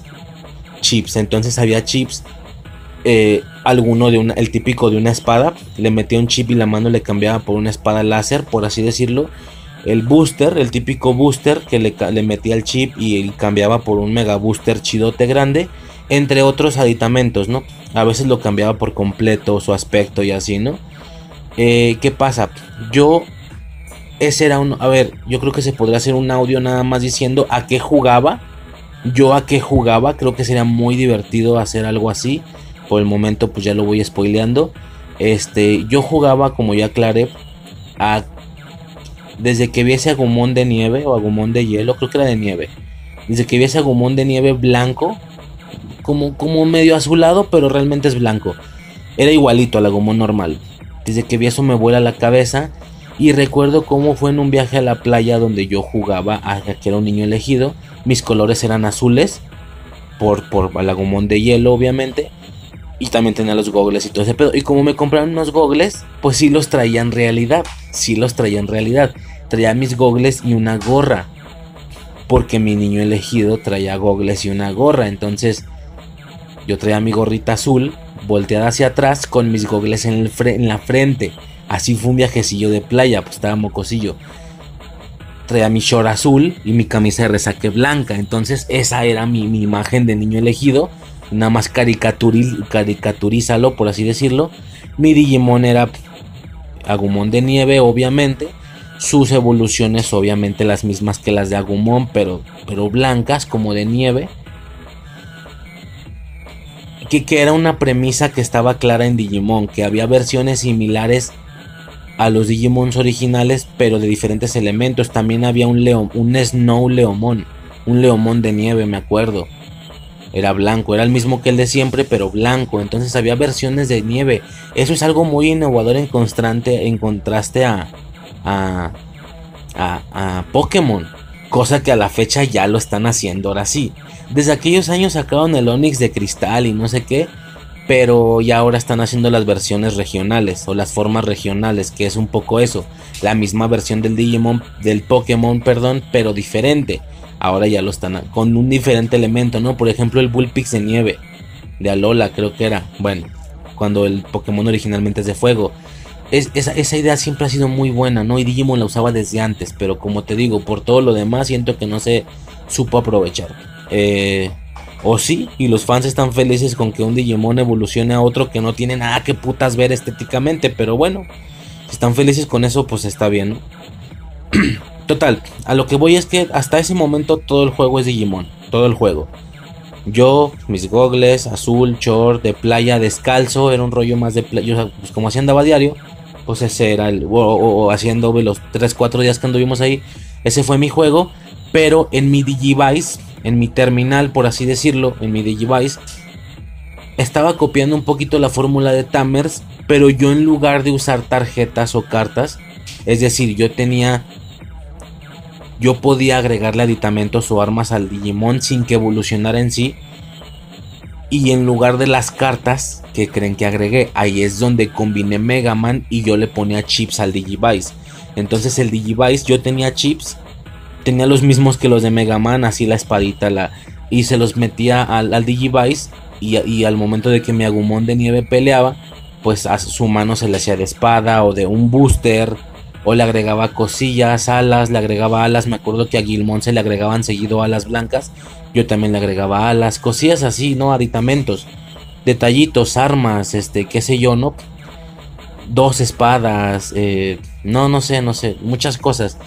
Esa fue, eh, es, yo cuando me digan Digi- Digimon y Mega Man, esa, ese va a ser el juego, el juego al que yo jugaba de toda mi vida. O sea, lo jugué poco tiempo, obviamente, pues una ida a la playa, tal vez un poco más al regresar. Pero, pues no sé, güey, o sea, tranquilamente se puede hacer un audio de a qué jugaba. De verdad, ya me interesó un chingo. Bueno, hay un chingo de promesas que he hecho en el podcast que no he cumplido. Pero voy a ver si puedo ahí como que pensar en eso. Voy a ver si puedo rascarle. Y, estaría bueno hacer un audio de eso, definitivamente. Este. ¿Qué más, güey? Pues poco más, ¿no? Digimon 3. Eh, Mimi. Sigue Mimi 2001-2004. Pues ni idea. La autopista 2001-2004. Mad Jack, el pirata 2001-2002. O sea, todo esto X, ¿eh? Me vale verga. Los traviesos mellizos Cramp 2001-2004. Absolutamente ni puta idea. 2002. Aquí siento que se viene un poquito más. Uh, sí, viene fuerte esta sección ya para mí. No porque haya visto su inicio, pero esto es lo que ya existía más o menos cuando yo llego a este cotorreo, ¿no? Ahí te va. Medabots 2002-2005. Yo vi su debut pero en Canal 5. Me acuerdo perfectamente, güey, de que nueva serie, Medabots. Y luego Metavi, transporte. No, perro. A ver, esperen, me estoy, me estoy yendo de mal. Vamos a poner el tráiler, ¿va? Vamos a poner el tráiler, imbécil. El intro de Medabots se viene aquí, sobres. ¡Betavi,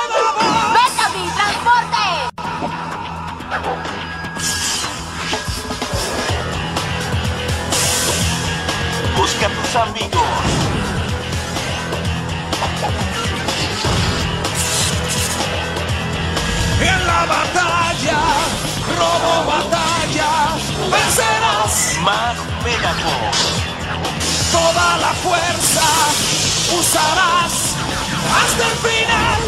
Más poder. Mega fuerza. Mega piezas. Mega pelea. Mega reloj. Es el siglo 22.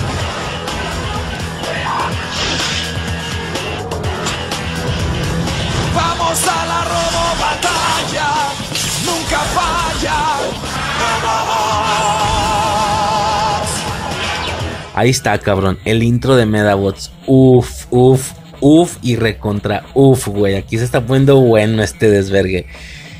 Pues, ¿qué te digo, güey? Pinche serie me mamaba. Recuerdo perfectamente el debut, pero en Canal 5. Claro que tuvo que haber sido un año después, en 2003 o algo así. Seguro fue en el año en el que obtuve cable, pero antes de obtenerlo, en Canal 5 vi ese debut de Medabots. Era una tarde de, día normal de escuela, un lunes tal vez. Yo fui a la escuela. Fíjate, las, los debuts de las caricaturas en Canal 5 eran interesantes porque ahí sí todos tenemos Canal 5 y prácticamente todos los mocosos habíamos visto la tele a esa hora. Al otro día era llegar y platicar, güey, la nueva serie, si te gustó, sí estuvo, recuerdo esa plática con Beyblade, ahorita vamos a pasar a eso, pero sí, recuerdo el inicio de Medabots, me, me voló la cabeza la premisa, los robotcitos, las, las medallas, este, las partes, las medapartes. Si perdías, te ganabas una parte y eventualmente este güey en peleas le, le cambiaba brazos a Metavi. Y luego llegó esta como nueva temporada o algo así o cambio donde Metavi se veía ya diferente se veía como, como con más rojo y negro y tenía en la parte de arriba de los cañones de arriba, que es lo que hace la forma de un escarabajo, los tenía más grandes. Entonces, no sé, estaba chido, güey. Esa serie sí me gustó mucho. Perteneciente a la maldita infinidad de series que nunca voy a saber cómo terminaron, pero que sí me gustaría. Y como yo ya había, ¿sabes qué? Lo acabo de sugerir, no sé si en este mismo audio o anteriormente, que yo sugiero si ya no tienen el tiempo de verla, mínimo no se queden así, güey, inviertan media hora, pongan un video cómo terminó Medabots. Hay alguien que ya hizo el resumen. Estoy seguro, no sé, ¿da? Si no de varias caricaturas, sí. Y va a ser como, ah, ok. Y puedes descansar en paz sin haberla visto directamente.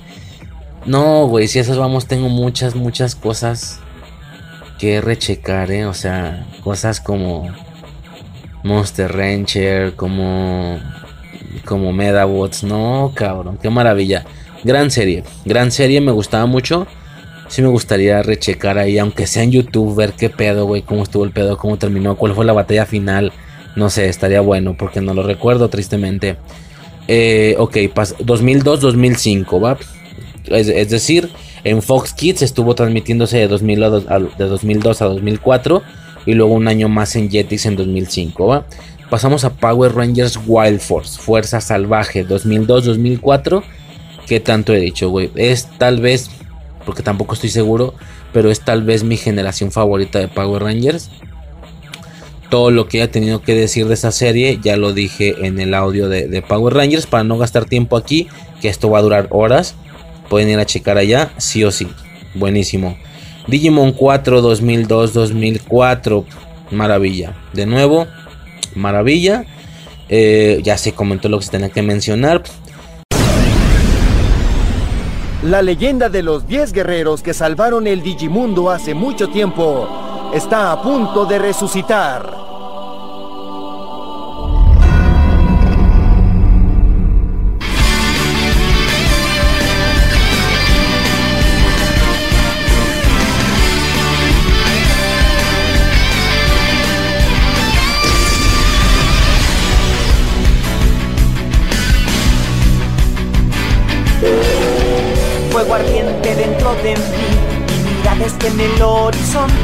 La decepción huyó.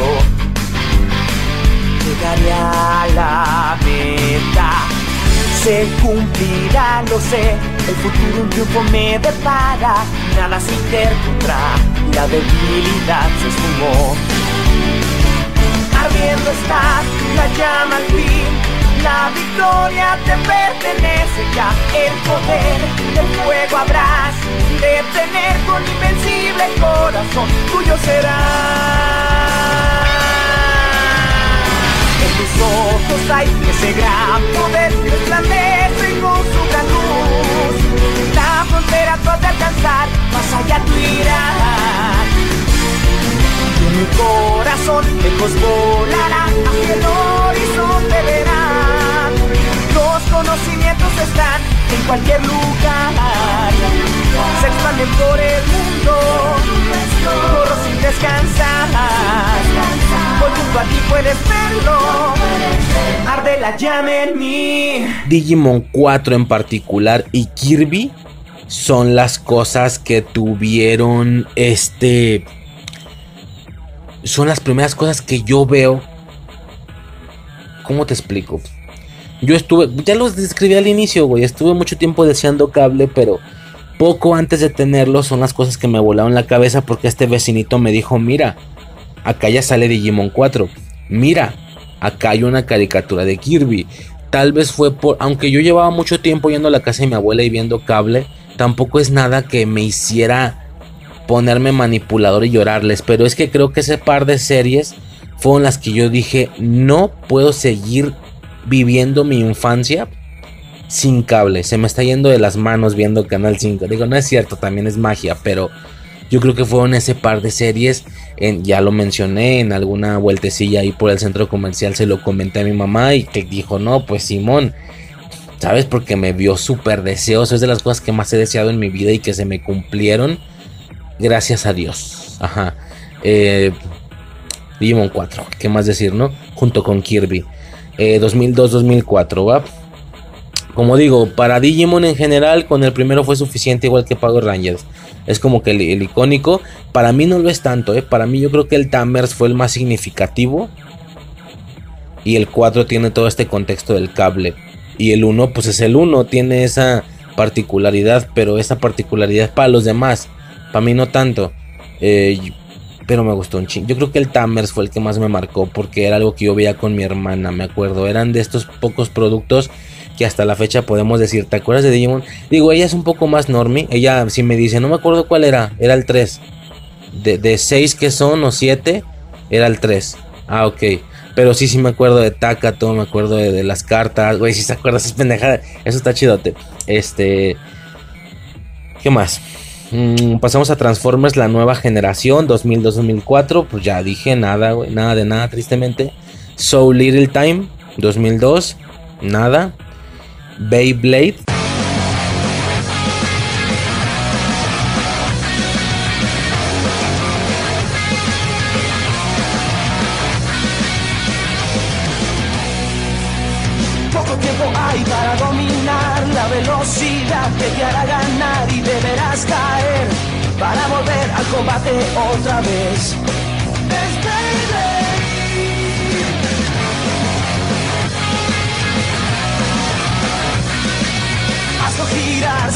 Ese modo y así let it deberás gritar. Nuestro equipo siempre ganará, no lo puedes evitar.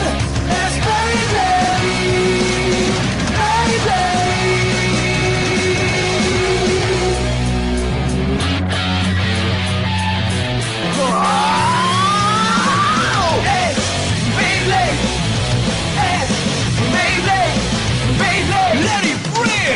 eh, 2002-2005. Esa también debutó, pero en Canal 5 desde mi perspectiva. Recuerdo esa tarde donde empieza Beyblade. Me acuerdo del cotorreo este en el que Tai tenía un dragón de bestia beat. El otro güey, ¿cómo se llamaba? Había un cabrón como arte marcialista que tenía un tigre. Eh, y luego otro güey que era como más rudón, que era como el Vegeta de ahí, tenía un Fénix. Y el ver estas primeras batallas con trompos, pero con bestias beats, no, no, no, cállate el hocico. Al otro día llegamos platicando hasta lo que, o sea, platicó, güey, no mames, estuvo increíble, güey. Recuerdo esa plática en la primaria hablando de esa serie. Y pues no se diga el gigantesco desastre que se, bonito desastre que se hizo después, ¿no? Todo el mundo comprando Beyblades. Yo tuve originalmente al inicio, primero tuve uno pirata. Primero tuve uno pirata. Porque había muchos piratillas. Obviamente no jalaban chido. Luego tuve. Me aluciné con un episodio porque la serie obviamente se seguía emitiendo. Y día, día a día, al otro día llegábamos a platicar el nuevo capítulo. Hubo uno en el que Tai y sus amigos se enfrentan con unos deportistas. Había uno de básquetbol que su Beyblade era amarillo con un aro grandote. Y había otro cabrón que, era como de fútbol americano. Y, y su Beyblade tenía como un muro de ladrillos hacia arriba. Una mamá así, estaba como muy alto. Bueno, a mí me voló la cabeza el amarillo, el del aro. Por lo que hubo una ocasión en la que yo creo que hasta mis padres, porque yo pido el primero y fue como de, ay, otro juguete más, no mames. Y me compraron una piratilla que se quebró en putiza. Y yo estuve como niño pobre un buen rato sin Beyblade. De inicio, ¿no? Y definitivamente. Posteriormente, no sé si hasta mis jefes les llega el feed, les llega a, algoritmo el tema de que era una cosa vuelta loca, que todos los mocosos estaban jugando esa madre, todos con Beyblade original o- o mínimo una buena copia. Es que la mía no era buena copia, ¿sabes? Era una de estas cosas culeras de tianguis, güey. el primero que se reventó en chinga. Y yo decía, yo no tengo, todos los niños tienen, pero me mandaban a la verga. Fue hasta que de alguna manera ellos se enteraron que si era como que un fenómeno general, que dijeron, oye, todo mundo traía eso, ¿verdad? Sí, es una moda, es una moda, y va a ser una moda que, que va a llegar, se me va a ir de las manos y se me va a ir y la voy a recordar mal, va a ser un mal recuerdo en mi infancia. No, no es cierto, pero yo creo que algo así pensaron ellos. Yo no les dije eso, pero algo así pensaron ellos. Yo lo hago con el mío seguido. Bueno, ese es el punto, ¿eh? No tan seguido, es interesante. Yo pasé toda una primaria llena de... Con su etapa de Holocuns, con su etapa de Holocuns, varias generaciones de Holocuns. Las poníamos en fila y con dedazos teníamos que tumbarlas del otro y nos ganábamos los Holocuns. Etapas de Holocuns, etapas de Wiwichus, etapas de, de Beyblade, de Yu-Gi-Oh! Y si le rasco saco más. Y, y este morro ya va en cuarto año y yo no veo que me haya como pedido nada. Nada en particular. ah, luego no se diga los tazos, güey. Las que yo decidía no abrazar tanto eran las más curiosamente convencionales. Las que no estaban dedicadas a ninguna franquicia o a ninguna eh, franquicia, ninguna franquicia, ningún producto audiovisual. Me refiero a cuando se ponían de moda las canicas, que, tenían sus ratos. O cuando se ponían de moda los trompos, pero los trompos normales. Que es ahí donde Suicide entra y Suicide sí dice, no, güey, a mí se me mamaba ese rollo más calle, yo sí hacía trizas. No, yo como que si no estaba enfocado en ningún producto audiovisual, los pasaba de largo, sin desearlo ni nada, no tenía ninguna bronca en decir, no, no, yo no hago eso. Pero lo que tuviera que ver con un producto audiovisual, yo lo pedía sí o sí. Y, se me hace curioso como mi hijo, fíjate, en cuatro años ya que lleva, casi cinco, ya va a salir cuarto. Ya va a salir cuarto, va a entrar a quinto. No me ha pedido nada, ¿eh? Nada que diga, es que en esta, ¿sabes? O sea, por ejemplo, hace, hace, hace relativamente, no, ya, ya, ya es hace mucho también. Pero ya es muy nuevo para mí, ya estaba grande. Creo que se puso de moda el tal Bakugan. No sé si eso se haya puesto de moda en la escuela porque eran juguetitos. Puede ser que sí, ¿no? No están saliendo tazos. Me percato perfectamente que no están saliendo tazos. O sea, nada. ¿Qué le tocó a mi hijo, güey? ¿Qué le va a tocar? No, no me ha pedido nada. Bueno, no te creas, me acuerdo de los spinners. Sí me pidió spinners, sí se los compré. Y sí los llevó a la escuela. No debía, pero yo entendía esta parte de la infancia y dije, está bien, güey, llévatelos. Tenía dos o tres, algo así. Llévatelos, pero no es a tu mamá, que obviamente. Porque entiendo esa parte. No, y ni siquiera le dijimos, güey. O sea, a lo mejor si nos dice también nos hace paro. Pero, pues no te creas, sí tuvo un par de cosillas, pero no tantas como yo recuerdo. Es que yo era una por año, güey, sin pedos. Bueno, total. Yo me compré el amarillo, el de la canasta. Muy bonito visualmente, muy cabrón en la serie, pero pues no valía para una pinche riata en la realidad, ¿no? Tristemente. Y a partir de ahí, y ahí es donde ya empezaría la anécdota de Beyblade, de, ¿no? De, de- de nuestro Kenny. No sé si contarla otra vez, yo creo que no, yo creo que no, por fines prácticos de que esta cosa va a durar mucho.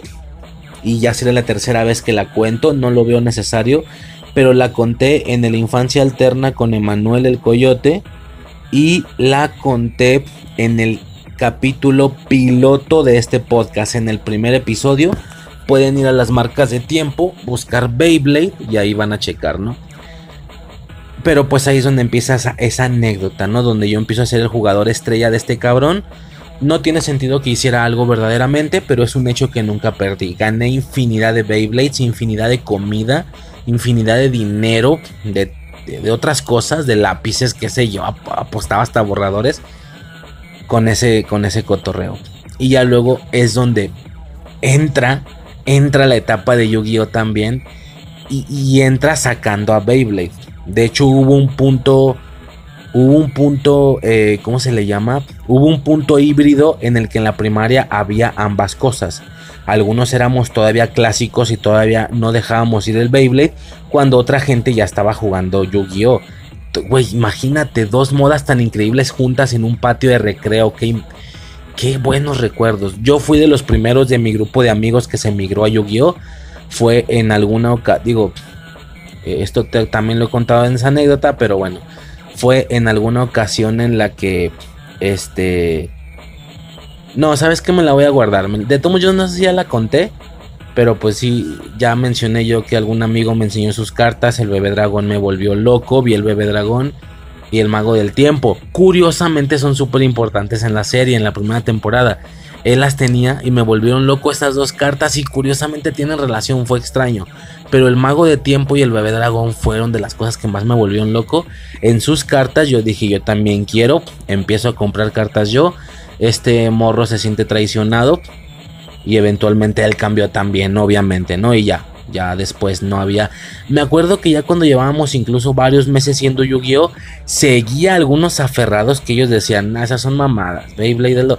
Había gente aferrada, con, pero ya eran de que un grupito de cuatro, güey, mamás así, ¿no? Ya jugadores veteranos, que igual me la habían pelado cuando yo sí jugaba Beyblade, ¿verdad? así que daba igual. Estaba chido. Estaba chido, güey, qué, increíbles anécdotas. Y no conté nada de la serie, güey. La verdad es que de la serie solo recuerdo esa parte del inicio y luego ese arquito de los jugadores. Eh, poco más recuerdo, sinceramente. Sé que, sé que es algo que hasta la fecha no se acaba. Que si Burst, que si Metal, que si no sé qué, que si están más estilizados. Bueno, si yo llego algún día a rever Beyblade para recordar o para enterarme cómo es que terminó por fin. No, sabes que lo más seguro es que yo de aquí no voy a ver nada, güey, no tengo tiempo. Pero me llevo esta lista porque me voy a ver cómo terminó cada una de estas series que sí me gustaron a YouTube. Jodido, un par de días sí me va a costar, un par de tardes, pero va a estar muy divertido. Muy divertido. Bueno. Eh, luego sigue Doraemon. Ah, solo en Francia. Entendemos que es un. Es, es, un, es un gigante, es un titán del anime. Que no sé cuántas décadas llevan transmisión. Pero a mí es que sí vi algunos capítulos y poco me genera, eh, la verdad. En su momento me gustaba y tal, pero pues yo creo que aplicaría como tres espías sin límite, como dientes de lata. En su momento sí lo veía y me gustaba, pero pues para nada trascendió ni mucho menos, ¿no? Eh, Chin Chan, eso ya lo mencioné, ¿no? Ay, se por la verga Chin Chan, excepto en España donde se transmitía por Cartoon Network y en otros canales. Bueno, me vale verga, la verdad, no sé nada. Los Padrinos Mágicos, 2002-2004 siguió en Jetix incluso después del camp, incluso siguió en Disney XD hasta 2018. Es la serie más veterana desde su primera emisión en Fox Kids, emi- emitiendo solamente temporadas desde la primera hasta la quinta. Y Nickelodeon emite nuevos episodios desde la sexta temporada. Por eso es que tú podías cambiarla en alguna en algún punto en algún año pudiste cambiarla a Nick y veías Padrinos. Le cambiabas a Disney XD y veías Padrinos. Y como ya tenía los derechos en Disney Channel también. O no sé, es un decir. Estoy mamando. Pues qué decir, güey. ¿Qué más digo? Ya conté todo lo que tenía que decir. Los Padrinos Mágicos es también algo clave con respecto al recibir cable en mi vida y con lo que tiene que ver con Fox Kids. Ya lo dije al inicio, fue ahora sí que un gran punto de introducción para este tema. Gigantesco, diría yo. Ya poco más queda decir aquí. Más que es una serie que ha estado presente toda mi vida. Han podido observar que en los especiales nunca fallan. Si recordamos los mejores especiales en caricaturas de Halloween, vamos a recordar este sí o sí. Especiales de Navidad, vamos a recordar este. Algún capítulo de San Valentín, vamos a recordar. Todo lo que tenga que ver con fechas, vamos a recordar esto. Y muchas cosas más. Infinidad especiales increíbles. Habrá catástrofe. Cazadores de canales, por Dios. Tiempos que ya no regresará. Fíjate, eh, los padrinos mágicos ha sido tan fuerte en mi vida. Los padrinos mágicos fue algo tan fuerte en mi infancia. No solo delimita el inicio de toda esta etapa de Fox Kids. La serie es de las cosas más fuertes durante. Y no es pelea, ¿eh? De lo que estaba diciendo hace poco. Es bastante neutral por la comedia. Los padrinos mágicos fue algo tan, tan, tan fuerte en mi vida que a diferencia de otras cosas, digo, si se fijan, les puede platicar bien fresco Digimon, les puede platicar bien fresco Beyblade, pero si me pongo a recordar mucho los padrinos mágicos, empiezo a deprimirme. Ahorita, güey, nada más de acordarme de cazadores de canales y de cuando veía cazadores de canales, yo llegó el bajón, güey, dije, no, güey, días que nunca van a regresar. Muy por el contrario, cada vez nos, nos hacemos más viejos cuando en, en- canciones en las caricaturas cuando pusimos el de dientes relucientes, a mí me dio un bajón. Dije, wow, qué tiempos, güey. No, no, no, o sea, los padrinos es algo potente para mí. Potente, no las situaciones finales, como de puff hacia adelante yo me pierdo, pero todo el inicio es una, ¿Qué te digo, güey? Es una maravilla. Cazadores de canales, como ya dije, habrá catástrofe. A mí no me tocó lo de la escuela, pero a Suicide Ship. Ya comentamos un poco de eso en el de canciones en las caricaturas. Este. Lo del payaso Bobby, ese pedo, quiero decir. Este. ¿Qué más, güey? Eh, Pues ya, ya lo he dicho, güey. O sea, sus episodios de viajes en el tiempo. Sus episodios de super. Hay un episodio de superhéroes. Lo de Barbilla Roja. No, no, no, no, no. Es que no termino, güey. No termino. Los Padrinos Mágicos ha estado presente en una infinidad de temáticas más fraccionadas. Pero no he sido capaz de hacer un audio nada más dedicado a los Padrinos Mágicos porque porque no termino. Es un tema muy gordo para mí, muy largo, muy grande, sin albur, sin albur y muy gordo para mí. Pero me gustaría, sí me encantaría. Es un tema increíble para mí, güey. Los padrinos mágicos, es que no sé qué más decir, la verdad. Y he dicho todo esto sin poner el intro. Claro que esta serie no se va a ir sin intro. Vamos a escuchar el intro de los padrinos mágicos. Obviamente. Uf, sobres. Jimmy is an average kid that no one understands. Mom and Dad and Vicky always giving him commands. Room up in his room is broken instantly. wish you grant his every wish. Cause in reality, they are his odd parents. Merely odd parents. Odd parents, merely odd parents. Really not deep on on on ¡Sáltate, coma! Odd parents, merely odd parents. If you live when you are a kid with Pues ahí está, el intro de los padrinos mágicos. Este, y ya, ¿no? Puta, güey.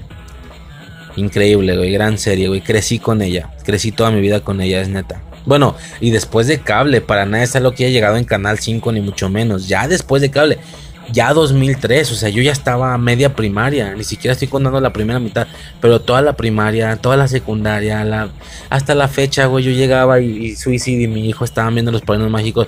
Ya no lo pelaba mucho, porque no sé, hubo un rato que me sentí grande. Y ahorita que sí prendería y me chingaría unos capítulos, ya no tengo cable, güey. Solo tengo internet. Ni pedo, ¿no? Pero increíble. Eh, Super Duper Dumo. Ah, no. Policías Funky 2002-2003. Ni puta idea. Super Duper Sumos. Como que me suena. Como que la veía, pero me vale ver, la verdad. 2003. Ultimate Muscle. Eh, Kid Muscle. Ah, cabrón. Mm, ¿Esto no es posible o sí? Aquí me dice que Kid Músculo. Ay, Kirby, me faltó Kirby, perdón, sin salir del 2002. Kirby, Kirby, Kirby, él se llama así. Kirby, Kirby, Kirby, es la estrella de aquí. Apantallador de rosado color.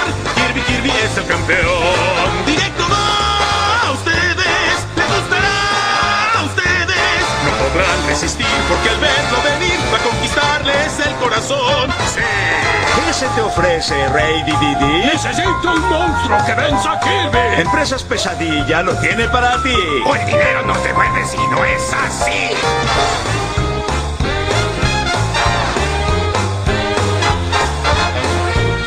Oh, Kirby, Kirby, Kirby nos viene a salvar. Kirby, Kirby, Kirby se va a quedar. Es pequeño tal vez, más lo que hace no crees. Kirby,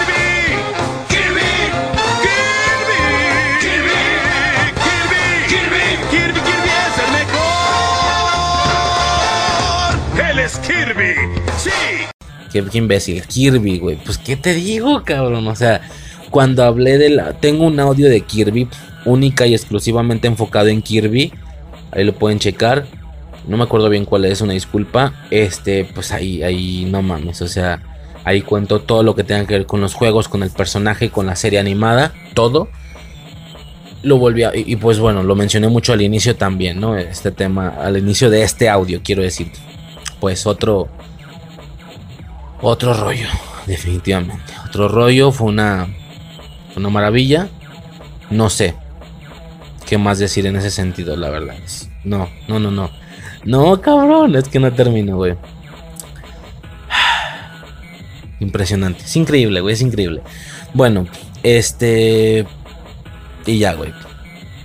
No mames, no dije nada de Kirby, pero es que es. ¿Sabes qué? Me acuerdo mucho, güey, cuando lo parten a la mitad y se hacen uno pequeño verdecito y una rosita. Bueno, ya es rosa güey, pero más rojiza. O sea, lo separan hombre y mujer. Y luego, es que muchas cosas. El final, güey, el final. Con esos diferentes vehículos Estrella Warp. Estuvieron increíbles. Muchas cosas, güey. Muchas cosas.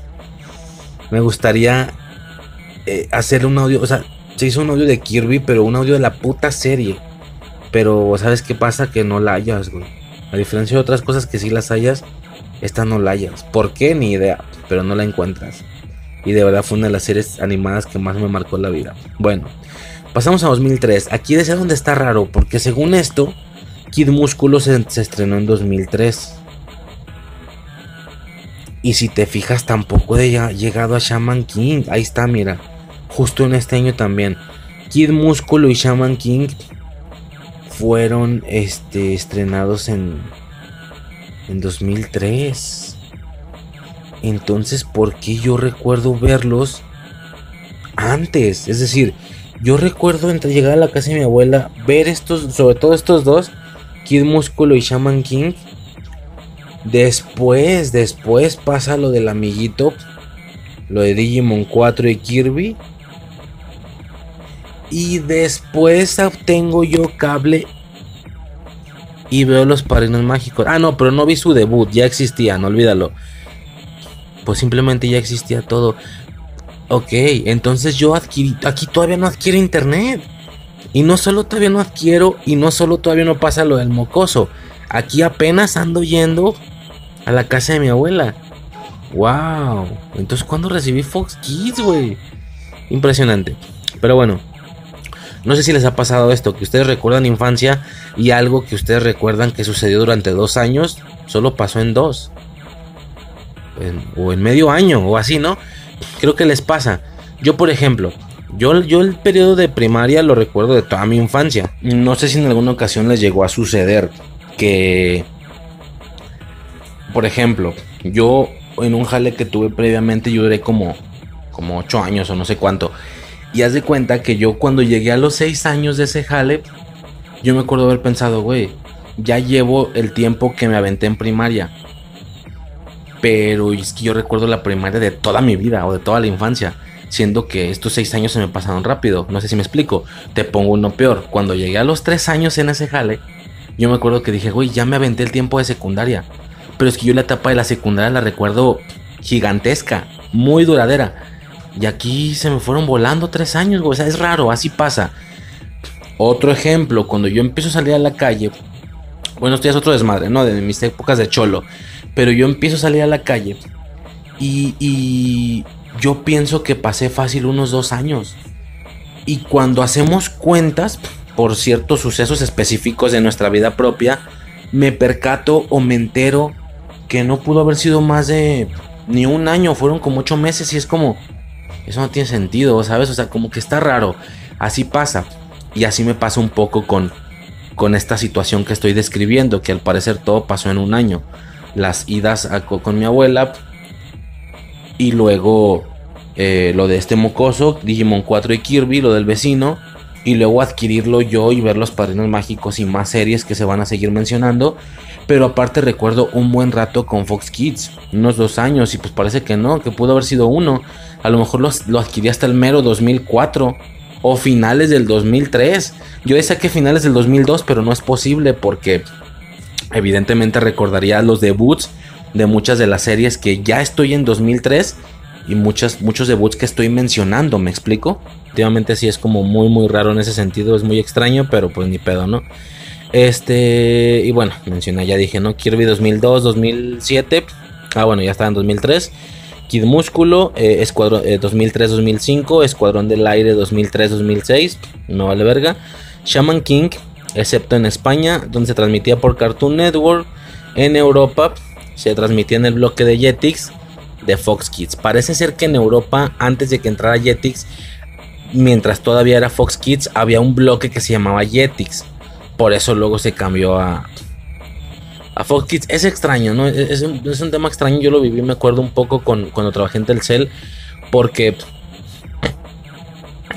aquí era Telcel, pero en otros países era claro. Pero el nombre, el nombre original, el nombre oficial de toda la empresa era claro. Pero luego aquí empezaron a utilizar ese nombre sin cambiar el nombre de la empresa. Se seguía llamando Telcel. O el nombre comercial, más bien, no el de la empresa. Pero eran secciones. O sea, si se llamaba Telcel. Pero sus secciones se llamaban Claro. Claro Música, Claro Video. Sin que la empresa se llame Claro. O sea, utilizaba el nombre que utilizaba como compañía oficial para otros lugares. Pero como secciones de Telcel era extraño. Entonces, como que pasaba un poco esto, ¿no? Bueno, este de 2004 a 2005, Chaman King. Fíjate, 2004, güey, yo lo recibí hasta 2004 entonces. Porque ya existía Shaman. Entonces realmente fue muy poco tiempo de Fox Kids. Estuve a poco de que esto fuera más que un buen recuerdo, un recuerdo frustrado de que nunca tuve Fox Kids técnicamente. Pero sí Jetix, no, sí lo tuve un rato y eso es lo bueno, ¿no? Bueno, luego sigue Super Doll Lika Chan. Solo en España, Italia, Japón y Alemania. Bueno, ni idea. Si de por sí algunas que sí fueron transmitidas no tengo ni idea, pues está menos, ¿no? Transformers Armada de 2003 a 2004. Esta es la que ya estaba mencionando. Que si me tocó levemente alguna, era esta. Y solo recuerdo lo de los. Eh, lo de las adiciones a Optimus, que eran como brazos y piernas y así, ¿no? Eh, luego sigue Power Rangers Ninja Storm 2003-2004. De nuevo, una cosa increíble y de gran, gran importancia en mi vida para mayor referencia en el audio de Power Rangers, ¿no? Luego sigue Dos Patos Extremos en 2003, ni idea. Hamtaro 2003-2005 solamente en España. Eh, sí me toca un poco, pero en Canal 5 en televisión abierta. Y, no, eh, el mismo caso que ya se ha estado mencionando. Dientes de lata, Tres espías sin límite, etcétera, ¿no? Me toca mucho, sin albur. Eh, disfruto mucho, veo muchos episodios, pero no llega a trascender la barrera del tiempo. No tengo ningún interés en, seguirla viendo, en verla en la actualidad, saber qué pasó. Solo fue algo bueno en aquellos tiempos y fin del pedo, ¿no? Las locuras de Andy 2003-2004, esta no la hubiera reconocido ni por nombre hasta que hice aquella búsqueda de imágenes que ya mencioné. Ya viendo el mono, sí que pertenece de nuevo a este mismo grupo de series. En su momento se disfrutó como se debía disfrutar sí las veía, pero fin del pedo, ¿no? Eh, posteriormente seguiría Los Misterios de Mobile o Mobile 2003-2004. Eh, un poco lo mismo, con un, un, poco lo mismo que esos casos, pero con una leve eh, de, de, mayor interés. Una leve, casi nada. Pero sí, por el tema este más creepy zone, más de terror y tal me agradaba mucho, pero pues hasta ahí no llega. Es más, todavía esta podría llegar a trascender un poquito más. Sería capaz de ver mm, algunos capítulos, la verdad. Luego sigue El Colegio del Agujero Negro en 2003-2004. Puta, güey, pues entramos en otro mega desvergue, ¿no? Entramos en otro mega desvergue. Para mí fue una de las cosas que me fascinó que en su momento no vi lineal, pero lo que veía me encantaba. Recuerdo muchísimo aquella ocasión que ahora me entero que es un final de temporada donde eh, aparece una clon, por así decirlo, o no, no sabíamos si era una clon o una versión futura de la protagonista de la serie, con un control absoluto del viaje en el tiempo, con una pulsera que controlaba los, los viajes temporales, con estas típicas túnicas negras. Eh, revelándonos que el que aparentemente era el villano de, toda la serie no lo era, intentaba hacer algo bien, estaba intentando salvarlos en lugar de joderlos, bueno, un super giro ahí cabroncísimo. Uno de los productos de viajes en el tiempo, muy relajado hasta eso, se sentía muy escalofríos en ese sentido, muy simple, pero de los que más me, me marcaron la vida en ese sentido, ¿no? O en el aspecto de viajes en, el tiempo.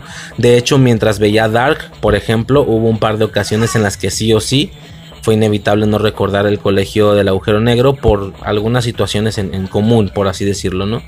Eh, más estéticas que otra cosa realmente. Este.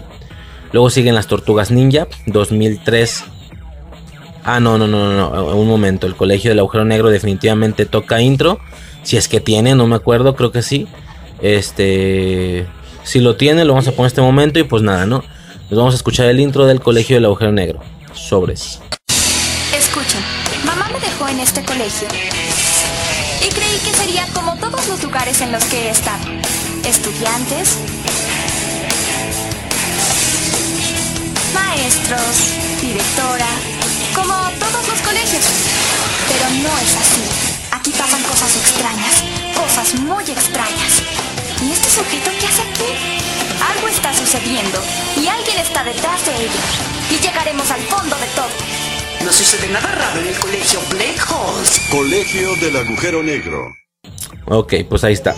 Innegable, ¿no? Esto sí fue gran parte de mi infancia en mayor medida. Y no recuerdo el debut ni mucho menos, ya existía. Entonces, güey, sí caí hasta 2003, si no es que 2004 o finales de 2003, yo creo. Eh, Las Tortugas Ninja, 2003-2004. Creo que en más de alguna ocasión ya lo he mencionado. Estos eh, es, pertenece a estos iconos populares. Las personas que tengan mi edad o un poco más grandes, unos 5 años más, súper lo recuerdan de su infancia. Las tortugas ninja es algo que cae en la infancia de los que ahorita estemos treinteando sí o sí. Pero a mí no. A mí no. Me chingué más de algún episodio, era entretenido, pero no llega ni a pertenecer a este nivel de caricaturas como las que he estado mencionando. Las locuras de Andy, eh, Tres espías sin límite, dientes de lata, todo ese pedo. O sea, todavía llega mucho más bajo. Como que la evadía, como que estéticamente a mí no me gustan las tortugas ninja ni su premisa. Pero bueno, es divertido. El tema de los diferentes colores de las banditas. eh, el crossover con In Space, con los Power Rangers fue una locura. Poco más, ¿no? La verdad. Wings Club. Que aquí hay un poco de confusión. Bueno, para mí no, pero para algunas personas sí. Una cosa es Wings y otra cosa es Witch. Ambas series de brujas y tal. Wings era una que creo que pasaban en Azteca o algo así. Era mucho más para niñas que Witch. Pero estaba divertida. Wings. Tenían como poderes elementales y así. Estaba padre. Ah, mira. 2003-2004, pero solo en Italia. Nunca salió en Fox Kids Latinoamérica. Es que si yo la recuerdo de televisión abierta esta. Y ni siquiera en Canal 5. Tal vez era en Azteca o algo así. Eh, ya luego pasamos a 2004, ¿va? Rebelde Way. Que es como la, Rebelde Way. Que es como la versión original. Antes de que la adaptaran a México e hicieran esta, este mega monstruo comercial que fue Rebelde y RBD. Eh, era española, solo fue transmitida en España, pero pues en lo personal no me genera absolutamente nada, nada de nada. Eh, aunque hubo mucho de esta plática en otra vez en la infancia alterna con Emanuel el Coyote, ¿no? Eh, y luego tenemos Mega Man NT Warrior. Ok, sí cae aquí. No cayó durante Jetix. Sí alcanzó a estrenarse en. Aquí sí que recuerdo el debut. Sí que recuerdo ver Fox Kids, ya canal de cable. Y, y el que dieran la publicidad de que se iba a estrenar una nueva serie. Había anuncios de que pronto se estrenaba, pronto, pronto, pronto. Y ya luego me tocó ver el estreno, ¿no?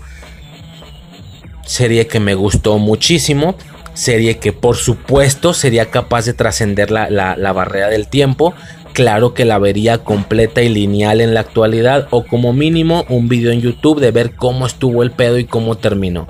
Ya que si empieza relajada, termina con unos arcos increíbles con, con este señor cambiando de aspecto incluso temporalmente, de colores, de, de poderes elementales y tal. El uso de los chips, como ya lo mencioné, era increíble su repercusión en, en juegos fue gigantesca. ¿eh? Puedo recordar cómo salieron muchos juegos de Game Boy utilizando un poquito la mecánica de, de, Pokémon. Me refiero a que hacían dos juegos iguales, porque los juegos eran iguales, pero pertenecían a versiones diferentes. ¿sí? Es icónico y ya bien nombrado en el tema de Pokémon, cosas como Fire Red y Life Green, eh, Plata y Oro, Soul Silver, bueno, Alma Plateada y Corazón Dorado eh, Rubí, Zafiro, etcétera, ¿no? No acabas, donde, donde es el mismo juego, pero hay algunos conceptos, en, el caso de Pokémon, algunos Pokémon que solamente puedes eh, usar o solo puedes descubrir en uno u otro, por lo que es inevitable que no tengas que conectar con otro compañero para hacer el intercambio, tú le intercambias los que a él no le aparecen, pero a ti sí, y viceversa, ¿no? Con Mega Man pasaba un poco lo mismo, por ejemplo, el, hubo Mega Man 1 y 2. Estos sí tuvieron versiones individuales. Pero luego hubo Mega Man 3 que era blue, azul y rojo. No, era red, red sun y blue moon, ¿no? Luna azul, eh, sol rojo.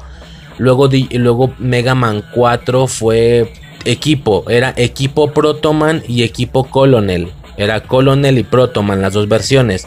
Repito, mismos juegos pero con pequeñas diferencias. Y luego tenemos, por ejemplo, el Mega Man 5, que era Sibeast Gregar y Sibeast Falsar. Esto ya es muy Pokémon porque eran animales. Era un, un pinche monstruote perrote digital águila y un monstruote digital león. Gregar. Gregar era león, Falsar era el águila. Yo jugué mucho estos juegos, va, no tanto como Digimon, como Pokémon, pero sí me agradaban un putazo, me agradaban mucho, estaba divertido y todo ese cotorreo, ¿no? Fue gran parte en mi infancia, ¿no? Tranquilamente, si los vuelvo a jugar para refrescarlos, se puede hacer una infancia corta de, los juegos de Mega Man sí o sí. Yo haría, yo, si en un, en un mundo perfecto, yo haré un audio solo a esta serie en Infancia Eterna. Por eso digo que sí trasciende durísimo la barrera del tiempo, sí lo vería, sí me interesa, ¿no? Eh, por supuesto es algo muy importante, vámonos a escuchar el intro de Mega Man NT Warrior. Sobres. Es el año 2000X y es casi como un videojuego virtual. Soy Lan Hikari, bienvenidos a Dentex City, donde toda la ciudad está unida por una cybernet a la que está conectado todo. Mis amigos y yo tenemos poderosas terminales llamadas PET, con las que libramos batallas en un mundo virtual con cyber llamados Net Navis. Y mi Net es Mega Man. También hay una fuerza maligna, World Free. Es una organización que daña nuestra ciudad infectándola con virus de computadora. Junto con mis amigos y sus Net Warriors, Mega Man y yo vamos a derrotar a sus virus y libraremos a la ciudad del caos y el crimen. Conexión Mega Man Poder.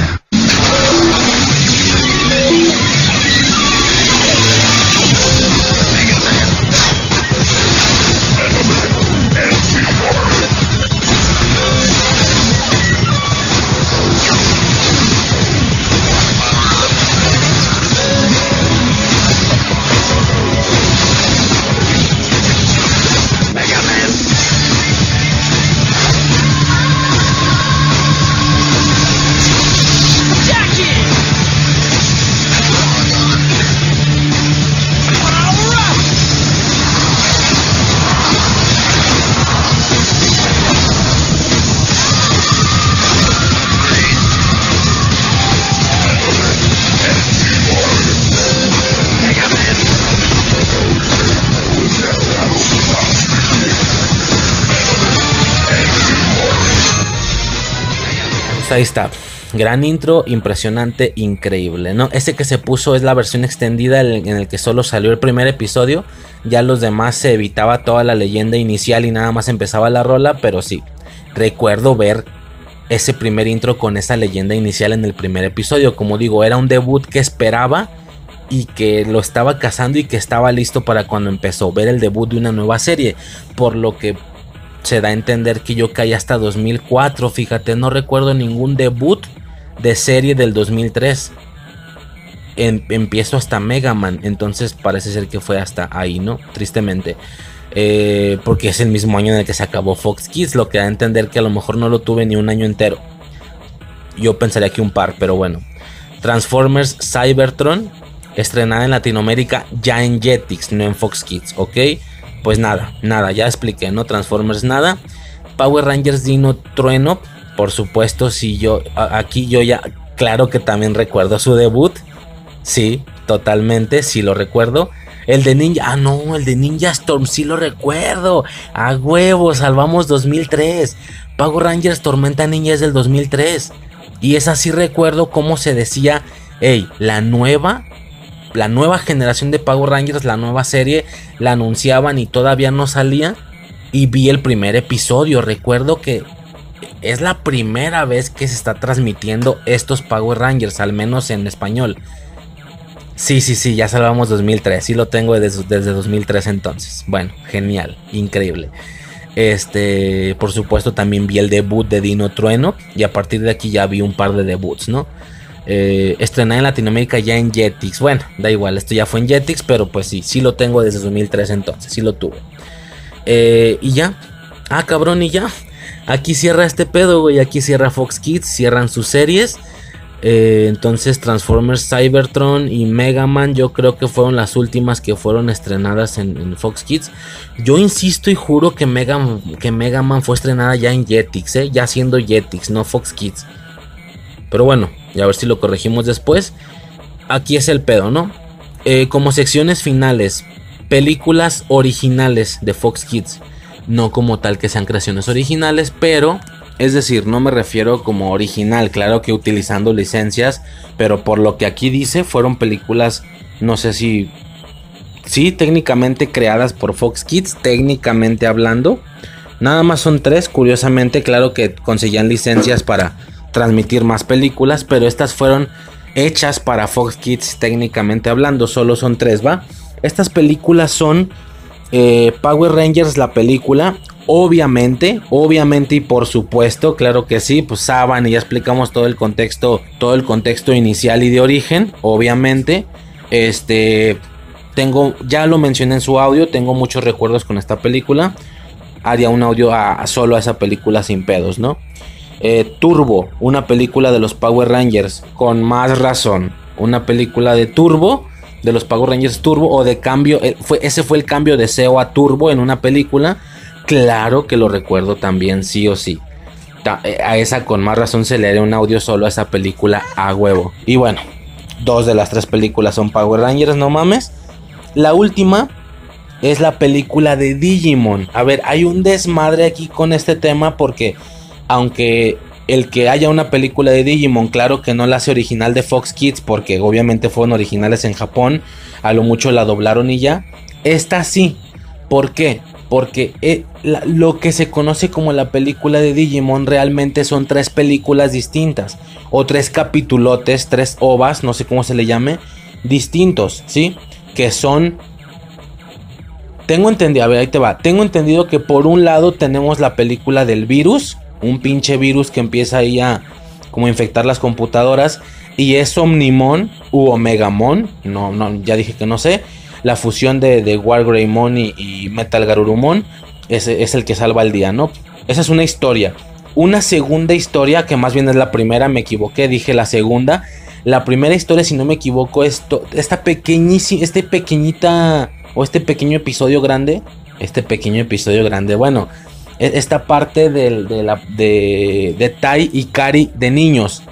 Están niñitos y al parecer, y de hecho en Digimon 1 es referenciado constantemente que ellos de niños recuerdan a un Greymon y a otro Digimon peleando en la ciudad. Pero ya lo habían olvidado, creyeron que fue un sueño, una cosa así. Ah, pues aquí vemos esa parte. De hecho le preguntan a Gumon y Agumon sí dice, no, yo no recuerdo haber ido. Se da a entender que no era el mismo Agumon, es otro Agumon.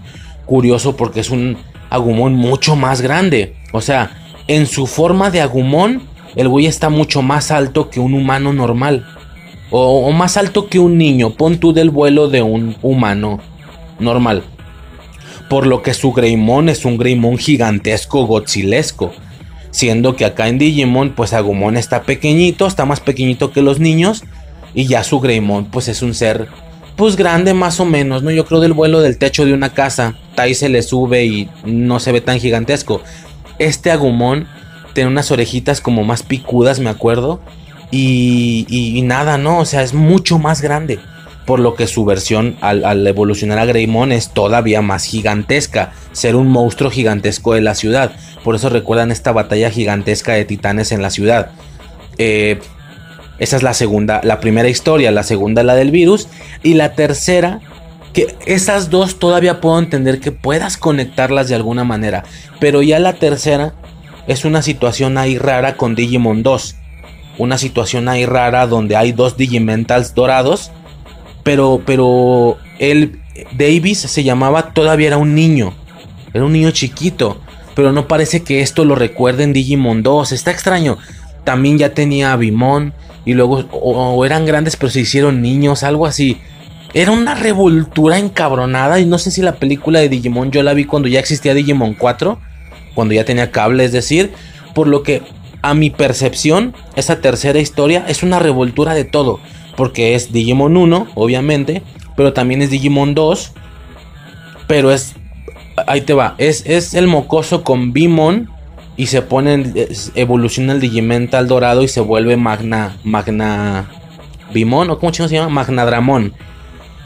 Y había otro mocoso que él tenía un Terriermon. Esto es de Digimon 3, güey. Tenía un Terriermon, el cual se pone el Digimental dorado y se transforma en Rapidmon. Pero técnicamente hablando, el Rapidmon es el mismo. De hecho, se llama Rapidmon también. Rapidmon es el mismo Rapidmon de Digimon Tamers, que es la tercera etapa. Bueno, la etapa antes de la Mega. Solo que el Rapidmon, que de hecho en ese sentido sí está respetando bastante bien como un Digimon, que es lo que decía hace, hace un momento. Está respetando bastante bien como un Digimon como un Digimon debería evolucionar con un Digimental, que es su misma forma, pero alargarlo un poco, hacerlo más alto y ponerle las partes de armadura, ¿no? E, era un pedo rarísimo, rarísimo. Era el. eh, ah, estaba diciendo que aquí, güey, soy imbécil. Estaba diciendo que sí respeta como esta forma de, de alargarse y luego meterse las, las partes doradas. Había otro Digimental dorado. Entonces lo que terminamos viendo es un Rapidmon que es la etapa antes de la Mega en Digimon Tamers, pero en las partes la armadura en lugar de ser verde es dorada. Es el mismo verga, pero es dorada. Te pones a pensar, ah, chinga. Entonces la, la evolución antes de la Mega de Bimon tendría que ser lo mismo que un Magnadramon, pero con las partes doradas de otro color, azules, ¿no? O, azules fuerte, oscuro, morado, qué sé yo. Está curioso, ¿no? O sea, está como mamosa. pero pues no. Definitivamente la etapa antes de la Mega de Bimon no es un Magnadramon de color azul. En lugar de dorado. Es otra cosa. Está raro. Estuvo muy raro. Pero pues Terriermon y Rapidmon, aunque sea dorado, era algo de Digimon Tamers. Y contra quien estaban peleando era contra un Querubimon, se llamaba que el normal es blanco, pero en Digimon 4 en Frontier te dan a entender que este Digimon es alguien oscuro. Es alguien malvado por lo que adquiere un color oscuro. Ese era el villano. Entonces estaba raro, güey, porque era Digimon 2. La película en general traía dos historias de Digimon 1. Y luego esta tercera historia era Digimon 2, pero con un Terriermon y con la evolución de Tamers de 3, pero dorado producida por un Digimental, y el villano de Digimon 4. Era un puto despedorre, güey. ahora entiendo que la película es una... Hicieron un junte de tres historias, de tres ovas, por eso no tiene ni pies ni cabeza la pinche película. Pero, pues fue curioso, fue por demás curioso en su momento, o hasta la fecha los que ya conocemos bien como el contexto, y yo no conozco tan bien, me gustaría ver esas tres ovas separadas para ver qué pedo. Eh, la, la, tercera historia ya existía después de Digimon Frontier. Por eso es que pueden utilizar elementos de los tres. Tengo entendido que no. Por lo que había visto, Rapidmon Dorado fue el primero que existió. Y al crear Digimon Tamers, al estar haciendo la, el ciclo evolutivo de Terriermon, que es un Pokémon que ya estaban reutilizando de una ova de Digimon 2, por así decirlo. Y cuando van a hacer su, esta etapa previa al Mega, ¿qué hacemos? pues agárrate al Rapidmon, güey, nomás lo dorado, hazlo verde y chingue su madre, fin del pedo. El pedo va al revés, que como yo lo recibí, yo recibí primero Terriermon verde y para, digo, Rapidmon verde y, y, para mí era un Rapidmon dorado. Y no, el Rapidmon normal es el dorado, el verde es el repintado. Es un pedo extrañísimo, pero pues ahí está, ¿no? como últimas secciones, ya que como tal no hay series, obviamente este canal tuvo varios bloques de programación ahí como de agrupación de contenidos y cosillas ahí interesantes, ya datillos extras, aparte de las películas, por ejemplo, bloques de programación en Latinoamérica. Había una cosa que se llamaba Mini Fox Blogs en 2000, pero no, no aclara qué mostraba o qué nos, qué nos enseñaba. Otro bloque es bloque que se emitía de lunes. Ah, no, el que imbécil. El Mini Fox Blog se emitía de lunes a viernes por la mañana basado en series clásicas para niños. Luego fue reemplazado por Itsy Bitsy. Bueno, ni idea. De hecho es en el 2000. Es una etapa muy prematura de Fox. Wey. No, este es el 2000. Pero Fox Kids empezó en 2004. No, en 2002. Ya no entendí, güey. Bueno, X vale verga. Todo no lo recuerdo. Itsy Bitsy de 2000 a 2001, bloque que se emitía de lunes a viernes por la mañana a partir de las 8 de la mañana hasta las 10 de la mañana, donde se emitían varios programas dedicados a los más pequeños de la casa. Se emitían series, ahí va, ok. Se emitían en Itsy Bitsy y en, originalmente en Mini Fox Blog se emitían cosas como... Ok, las series que se emitían en estos bloques, primero en, primero en Mini Fox Blogs y luego en Itsy Bitsy, era Charlie y Mimo, Tom y Vicky, eh, The Animal Shave, La calle del Zoológico 64, Bougie, el pequeño helicóptero, Sapi con tres zetas, Super Chiflados 2000 a 2002, Bloque... Ah, no, ese ya es otro bloque o qué pedo. sí, ese ya es otro bloque. Super Chiflados del 2000 al 2002, bloque que se emitía todos los días al mediodía a partir de las 11 hasta las 2 de la tarde, donde se emitían los mejores programas y dibujos animados llenos de comedia, incluyendo un único anime, el cual era Super Cerdita, que nunca estuvo en el bloque de invasión anime, por ser más que todo un anime de humor.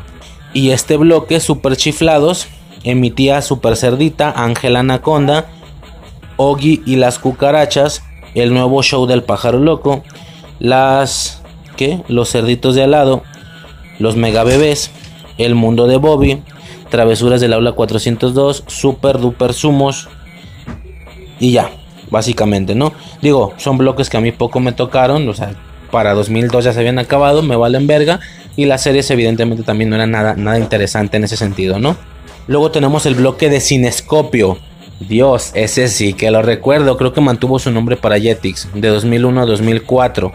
Pero este definitivamente que lo recuerdo, güey. Lo diría yo, pero aquí está.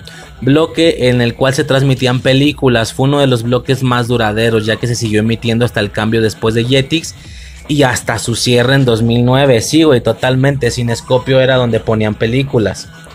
Definitivamente. Luego había otro bloque que se llamaba Clásicos de Medianoche, solo duró durante el 2001. Solo duró durante el 2001, soy estúpido. Eh, bloque que se emitía de lunes a viernes a partir de la medianoche, donde se transmitían algunos dibujos animados clásicos. Luego de este bloque se comenzó con la emisión de una propuesta relativamente similar llamada Insomnio. Ya como bloque Insomnio emitió series, ah no, perdón, todavía como clásicos de medianoche fue cuando emitió cosas como El pájaro loco, El hombre araña y sus increíbles amigos, La mujer araña, Iron Man, El increíble Hulk, Girl Power y...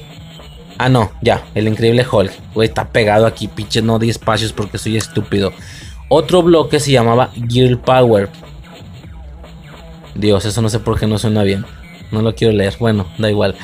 Girl Power 2001-2002 bloque que se emitía de lunes a viernes por la mañana a partir de las 9 de la mañana hasta las 11 de la mañana. Incluía dibujos animados para chicas. Oh, por Dios, acabamos de hablar de esto hace unos minutos. Bueno, solo para niñas, o sea que los niños no las podían ver. Se emitió del 2001 al 2002, cuando por falta de audiencia el bloque desapareció. Ah, o sea que casi no hay niñas. Aunque algunas de sus series se siguieron emitiendo en el canal hasta que cambió de nombre a Jetix. Emitió dibujos o series como Will Squad, Mimi. Tres espías sin límite, que sí o no la serie era para niñas según Fox Kids. Yo no sé por qué la veía y no sé por qué me gustaba.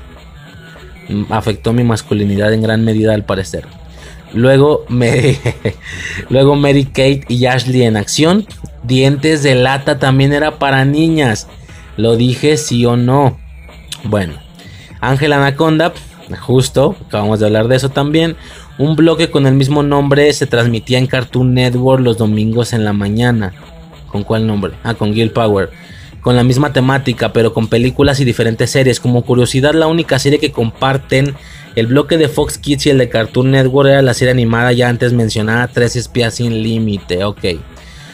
Eh, puta cabrón. Invasión Anime 2001-2004. Oh, por Dios, el nada más hecho de pronunciarlo, güey, me da nostalgia porque recuerdo cuando la voz lo decía en las comerciales. Invasión anime. No, chinga tu madre, güey. Uno de los bloques más exitosos que tuvieron en Fox Kids, obviamente, se estrenó del primero de marzo. Fíjate qué mierdas, güey, se llama Invasión Anime cuando debieron ponerle Voice Power, ¿no? O sea, un contenido o un bloque hecho estereotípicamente para niños sí puede tener un nombre nuevo pero si un bloque se hace para niñas, tiene que llevar el nombre niña o chica en su nombre. Eso está de la verga, güey. Pero bueno. Uno de los bloques más exitosos que tuvieron Fox Kids se estrenó el primero de marzo del 2001 y comenzó emitiéndose todos los días a partir del 2003. Se emitía de lunes a viernes siempre por la tarde a partir de las 5 y media hasta las 9 y media. No mames, toda la tarde. E incluía animación, incluía solo animación japonesa. Fue uno de los bloques más duraderos ya que se siguió emitiendo incluso después del cambio a Jetix. Finalmente el bloque fue retirado en 2006.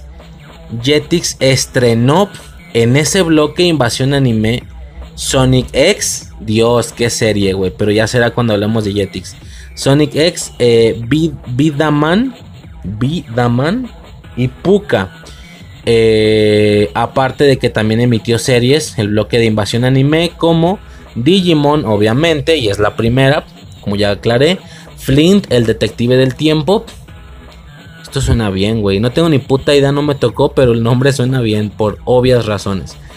Eh, Monster Rancher, ya se habló de eso. Pat Labor, La Autopista, Shinzo, Los Caballeros del Mundo Mon, Dinosaurs con Z, Heavyware, Heavyware, no mames, Heavy Gear, Gear, no sé cómo se pronuncia. Transformers, Medabot, Shaman King, Beyblade, Kid Músculo, Kirby, Mega Man NT Warrior, Misteria, ah, ya, ya, güey, putos espacios, ya, Mega Man NT Warrior. Ya lo comenté, güey. Ya lo comenté. Ahí en anexos de YouTube voy a poner un increíble video que un cabrón se fletó. Eh, contando un, documental, contando un documental, contando la historia de la guerra del anime en, los canales, ¿no? La guerra de invasión anime contra Tsunami, de, Fox Kids contra Cartoon Network, y que por supuesto algo de, ese reflejo se llevó a, Canal 5 y a, y a, TV Azteca, que también un poco de esto menciona el vato, pero la situación o el título oficial es Invasión Anime contra Tsunami. Y el vato explica, da los hechos, da, da, este... No, no, no mames, ahorita hablamos más de eso. Pero bueno. Posteriormente el bloque de Misteria. Dios, igual que Invasión Anime, güey. Me llega pero al corazón el puto nombre, güey. Misteria. Del 2001 al 2004. Bloque que se estrenó un sábado 3 de marzo del 2001. Con el estreno de la serie Real Scary Stories. Pinche inglés, pásate de verga. Eh, historias de terror reales, ¿no? Incluía series dirigidas al misterio y a lo paranormal. Empezó su emisión los sábados por la noche a partir de las 9, desde las 9 hasta las 12, de, vaya, la medianoche. Luego para 2003 comenzó también a emitirse los viernes y domingos. El bloque se siguió emitiendo también incluso después del cambio a Jetix, de acuerdísimo. Que estrenó en el bloque, ¡Uy, güey! Por Dios, Dios, que estrenó en el bloque Ciencia Traviesa, Los Misterios del Oráculo y Los Misterios del Oráculo. Series de infancia full para mí, cabrón, que por supuesto trascienden la barrera y les haría audios sin pedos, en un mundo perfecto obviamente, Hasta ser finalmente retirado en 2006, lo que lo convierte junto con Cinescopio e Invasión Anime en uno de los bloques más duraderos. Emitió series como Escalofríos, ya se explicó, güey, por Dios, no, o sea, esto no solo en un mundo perfecto, sí está planeado sí o sí, güey. Los nuevos locos Adams, bueno, ya se explicó todo eso. Real, a ver si lo pronuncio bien. Real Scary Stories, no mames. Qué raro, Simón, había una serie que se llamaba Qué raro y también estaba chida. El colegio del agujero negro, a huevo. Y ya. Y sí, como ya dije, ¿no? Ya en Jetix, Ciencia Traviesa y los misterios del oráculo.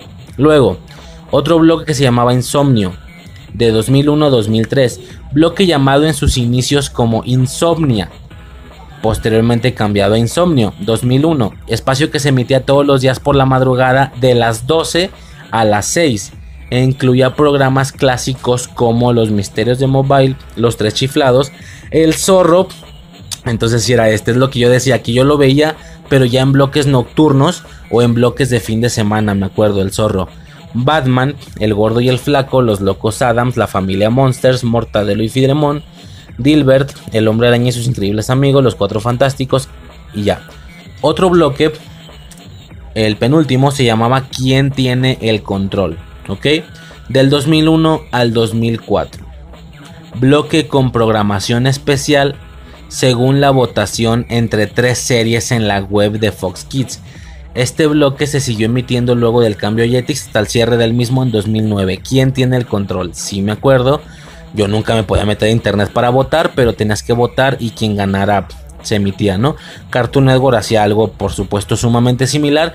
De hecho, recuerdo mucho más el de Cartoon Network, sinceramente, ¿no? A pesar de que Fox Kids aquí es mi gallo, ya lo he dicho muchas veces. recuerdo muchísimo más el de Cartoon Network. Que ya había visto el nombre hace poco, ya se me olvidó. Eh, y ya. Una siguiente sección que se llamaba, ya la última, doble carga. Bloque transmitido los domingos al mediodía, en el cual emitían una hora, o sea, dos episodios, de series aleatorias. Es decir, todo el chiste era que en lugar de uno eran dos, de lo que sea. Por eso se llamaba doble carga, ¿no? Doble carga de los Power Rangers, doble carga de Mega Man, doble carga de, de Kirby, qué sé yo, ¿no? Eh, y ya, básicamente eso sería todo.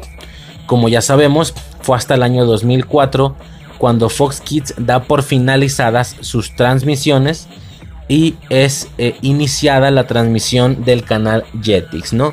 Por supuesto, podemos encontrar en más de algún lugar, en TikTok, en YouTube, en donde sea, el momento justo en el que cambió. ¿Sí? Se acaba una serie. Si quiero decir el dato bien, lo voy a checar un momento. Ok, el primero de agosto del 2004. Ok, por alguna extraña razón no logro encontrar cuál era la serie que se emitió al final de Fox Kids. Pero al parecer esto fue un fin de semana. No sé si ha sido alguna película o algo así. A ver, primero de agosto del 2004.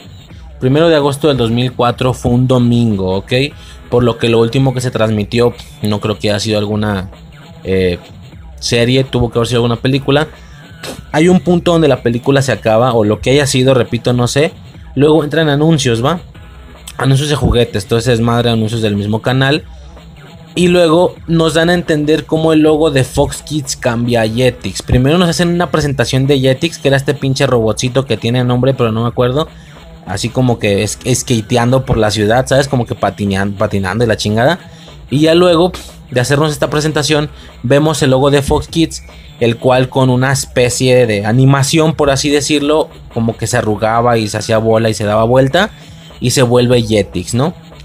A partir de esto, creo que sigue otro anuncio o algo así. Y vemos como el loguito de abajo de Fox Kids, el de la esquina, hace este mismo cambio. Pero no se convierte a Fox Kids, desaparece. Porque el logo de Jetix pasa a, estar en otra orientación del canal, en otra esquina. ¿Me explico?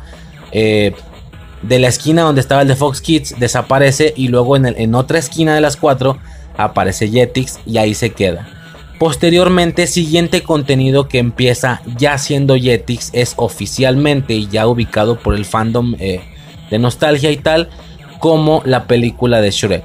Fue la película de Shrek la que se transmitió o lo primero que se transmitió en Jetix, dando por finalizado y por cerrado esta era, esta etapa de Fox Kids, ¿no?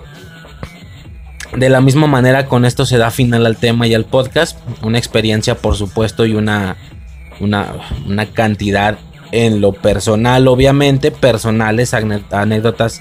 Eh, soy estúpido, güey, no sé hablar. Anécdotas increíbles. Pues nada, Poco más que mencionar. Eh, es aquí donde se hace el, el, final de esta era. Ya se explicó todo el trasfondo y todo el por qué se cree que pudo haber sucedido. ¿Por qué se cree no? ¿Por qué seguramente sucedió esto? Y pues nada, ¿no? Es el fin de esta era. Ni pedo. A lo que sigue. Ya estaremos haciendo el audio de Jetix. Eh, que al final todo ya se fue a la verga, ¿no? Disney XD también es lo que se explicaba al inicio y es el motivo de estos audios, ¿no? Eh, y nada, güey. Tristemente y ya, poco más que mencionar. Como último, las recomendaciones, ¿ok? Que curiosamente este audio estuvo inmiscuido en todo este proceso de las infancias internas que hubo eh, después de Jurassic World. El, infancia interna 1, 2 y el 2.5. Es raro porque este audio se grabó antes de ese pedo. O sea, por, así decirlo, la primera parte se grabó antes de eso. La segunda parte, esto que se está grabando, ya se grabó después de la grabada y la subida de todo ese desmadre. Por lo que la situación se ve un poco difusa al inicio ahorita ya está claro, ¿no? Ya queda claro con respecto al tema este de que de nada me servía a mí poner comerciales aquí si es puro audio. Mejor lo dejamos así, pero lo dejo como recomendación. Eh, no voy a agregar videos o nombres de videos en la sección de anexos de YouTube en el podcast porque son infinidad, son muchos, o sea, para donde le des vas a ver videos, por eso nada más se queda como recomendación, tanto de manera escrita como en el audio. Pueden ir a ver Fox Kids y a chingarse minutos, media hora, una hora, lo que gusten. Hay videos de todo. Hay videos de 15 minutos, de 20, de media hora, donde son simple y sencillamente tandas comerciales de la existencia de Fox Kids. Vamos a ver cómo anuncian las caricaturas, cómo dicen qué día y a qué hora salen. Eh, alguno que otro juguete, por supuesto, que es lo que mencionaba, que era lo divertido de los anuncios del cable, hasta los anuncios que no habían como comerciales normis, a lo mucho, eh, a lo mucho juguetes, eh, mencionando la película o las películas que iban a salir el, el fin de semana en Cinescopio, etcétera, ¿no? Yo de verdad que yo he gastado más tiempo del que debería simplemente viendo tandas comerciales, por supuesto rememorando, nostalgiando, eh, casi llorando, por supuesto, y demás, ¿no? Eh, esa es una recomendación y una segunda recomendación que le he estado diciendo durante todo el audio. Este video eh, que ya mencioné cómo se llamaba, la guerra de, animes entre Invasión Anime y Tsunami podría explicar más de esta historia, de este proceso histórico, de, de, cómo sucedió, de cómo alguien consiguió la primera licencia y luego el otro le respondió. Es claramente una seguidilla de respuestas. Por eso es la guerra entre Invasión Anime y Tsunami. La, la simple creación de una de las secciones es respuesta a la otra. Entonces, como digo, me metería un poquito más en eso, pero ¿para qué hacerlo yo si este carnal lo hizo de una manera increíble? Lo, lo dejo aclarado aquí. El video se llama Invasión Anime y Tsunami. La guerra de anime entre Fox Kids y Cartoon Network. Documental de anime por parte del canal Raven Videos. Dura 28 minutos con 9 segundos. Como digo, ¿para qué hacer más yo algo que este cabrón hizo de una manera impresionante? De verdad increíble. Eh, una gran recopilación en muy poco tiempo, por supuesto con ayudas visuales por ser un video YouTube y demás. Como digo, cualquier cosa mejor de lo que yo pude haber hecho definitivamente. Da el proceso histórico, da los motivos de por qué uno de los lados respondió de esa manera. Porque con una serie similar si una saca Digimon, pues entonces yo Pokémon, etcétera, ¿no? Es de verdad es impresionante escuchar estas historias, esta historia en particular. Queda como recomendación aquí y ahí la, anexaré en la parte escrita de la descripción del podcast. Y pues nada más que decir. Definitivamente este fue un recorrido eh, de experiencia, de nostalgia. Eh, ¿Por qué no? Con un poco de depresión en el proceso. Ni pedo, pero esa es la historia eh, personal con este canal Fox Kids. Esto a modo de conmemoración o de homenaje eh, por el hecho de que este canal o lo que fue este canal da por finalizado. Eh, por más que suene dramático, lo mencioné al inicio, digo, tampoco es como que yo ya veía Disney XD, hace un vergo que no lo veía, de hecho, desde Jetix me retiré, me retiré siendo Jetix, güey. O sea, yo hubo partes de Jetix que no vi porque ya me sentía grande, según yo. Ya nada más hubo alguna ocasión en la que sí se me, me llegó la noticia, ¿no? De que, güey, Jetix cambió de nombre. Y nada más me acuerdo haber pensado, volvió a pasar. Volvieron a destruir infancias, según yo. Ahora, ¿cómo se llama? Disney XD. Ah, cabrón. Ya son dos Disney, ¿no? Sí, pero uno es Disney Channel y otro es Disney XD. Ah, pues ok, bueno, va. Pero ya no lo peleé, güey. Digo, claro que eventualmente en más de alguna ocasión estuvo de fondo donde yo estuviera. Más con mi familia que pues veían canales en general y claro recuerdo que se vería que se veía Disney XD. Creo que recuerdo que, que Suicide me llegó a comentar que más de alguna generación de Power Rangers le gustaba y ya salían en Disney XD. Diferentes situaciones, ¿no?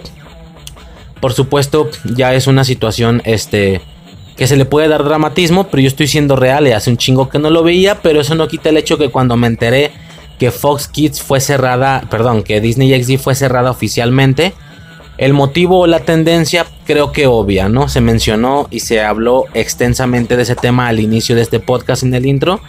Este se habló extensamente, ¿no? De que claramente es el tema de las plataformas de streaming lo que ocasiona esto o de momento con Disney lo que lo ocasionó, ¿no? porque por supuesto prefiere que todo ese contenido y todas esas series estén en su plataforma que transmitiéndose de manera eh, libre entre comillas porque también es televisión de, paga Pero bueno, ¿no? Así se distribuye menos el dinero y todo le llega directamente a él sin intermediarios. Esto es la clara situación de lo que ocurrió. Eventualmente va a suceder con todos.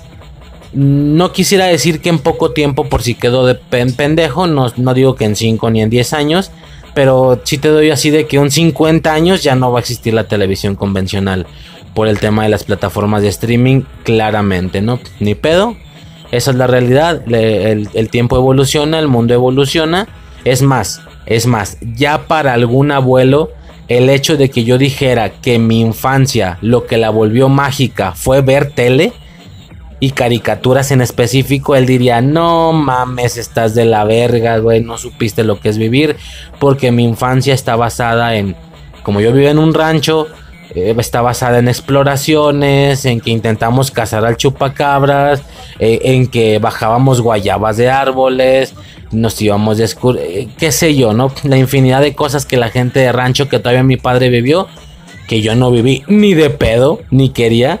Entonces, desde mi perspectiva, no se arruinó mi infancia. Fue fantástica, no más por ver tele, güey, pero cosas en específico que recuerdo. Para ellos, el hecho de que le digas que, que la infancia o que mi infancia ya no es como la de ellos y que la mía se arruinó porque ya no era una situación física, sino simplemente ver tele por horas, por años, ya les resulta que es arruine de infancia, cuando no lo es, solo es generacional. A mí me podría parecer de bote pronto lo mismo el decir que las infancias futuras ya no van a estar basadas en canales o en caricaturas, sino una programación completamente controlada, lo que ellos quieran ver en plataformas de streaming, lo que hace que las series, o perdón, que las infancias ya no vayan a ser similares. Y alguien que esté hablando, a alguien que esté platicando a sus 25 o 30 años en el 2050, sus infancias no habrán sido similares ni de cerca. Y no solo eso, también se añade el tema de YouTube, por ejemplo que gran, gran parte de la infancia de mi hijo no están siendo ni siquiera contenidos creados en sí, sino cosas de YouTube, cosas de YouTube, mames, chistes, este, videillos ahí creados por gente que técnica y teóricamente siguen siendo producciones para niños, pero hechas en YouTube sin ser series o caricaturas. Hay mucho, hay mucho de estos productos que como que como que el padre o la madre graban con sus hijos y recrean escenarios, ¿no? O sea, hacen cosas, chistes, se cambian las voces y son prácticamente capítulos de series, por así decirlo. Siendo francos y, e intentando no desmadrar esos contenidos, por así decirlo, ellos ni se dan cuenta, les valgo verga, pero argumentalmente desmadrarlos, quiero decir, la verdad es que no tienen mucha diferencia con buenos programas de un Disney Junior, de un eh, Nick Jr., de un Playhouse Disney, de un este, Discovery Kids. ¿Sabes? O sea, tú veías cosas como las pistas de Blue, por ejemplo, ¿no? Que también tiene a personas reales. Vamos a poner el ejemplo. Pues la verdad es que no tienen diferencia, güey, con estas como miniseries de su mamá jugando con sus hijos, pero, pero que, que el cuarto está lleno de juguetes y casitas de juguete. Siendo sincero, no tiene diferencia con un, con un, ¿sabes? Por ese lado. Este, un poco más grandes, pues está el tema de, de ver videos. Por ejemplo, mi hijo lleva ya un año desde que se lo juego de calamar. No sé, me imagino que la mayoría de su infancia en este año ha sido ver videos que son parodias del juego del calamar. Por poner un ejemplo. Un, un, un, digamos que una animación 3D recreada por alguien en el que un Mario, un Sonic, un Bonnie de Final Fantasy Freddy's, un, este, un Goku, un Mario, quise decir un Mario Bros. Un Goku, un qué sé yo, ¿no? Un pinche revolvedero ahí raro, extraño. Un Sonic, ahora que está la película. Y todos ellos jugando este. El juego de la muñeca. O jugando lo de las galletas y las figuras. O jugando lo de las. Güey, por, o sea, por. Es una serie en específico y el impacto cultural que está teniendo en los mocosos es gigantesco, gigantesco de verdad. Tienen millones esas pinches videos, entonces yo podría pensar que esa infancia está más culera que la mía porque ya no es ver series y caricaturas o programas como escalofríos, live action, como ciencia traviesa. No, ahora son videos de risa y videos de comedia random, ¿eh? Ni siquiera una sitcom. Videos raros, o sea, ya ni siquiera el que el morro esté viendo plataformas de streaming con contenido controlado, no. Los productos que YouTube hace. Yo podría pensar que está extraña, que está arruinada, pero pues como ya dije, las personas más grandes eso es lo que creerían de la mía. Todo es generacional, no me puedo imaginar que mi hijo cuando sea grande va a recordar su infancia mágica por toda esa infinidad de videos de que vio en YouTube, de creepypastas, a lo, a lo serie, este güey repite videos, los veo una y otra vez a veces, como si fueran capítulos de una serie que él nos tocaba verlos más de una vez pues no sé, supongo que todo es generacional. Yo en lo personal estoy viviendo o estoy viendo la infancia de mi hijo y de momento está haciendo eso, ¿no? Eh, un contenido mucho más controlado por las plataformas de streaming. Y ni tanto eso, ¿eh? Ni tanto eso. Teniendo un YouTube a la mano, ni me pela Netflix. O si tuviera Disney Plus, ni me pelaría Disney Plus.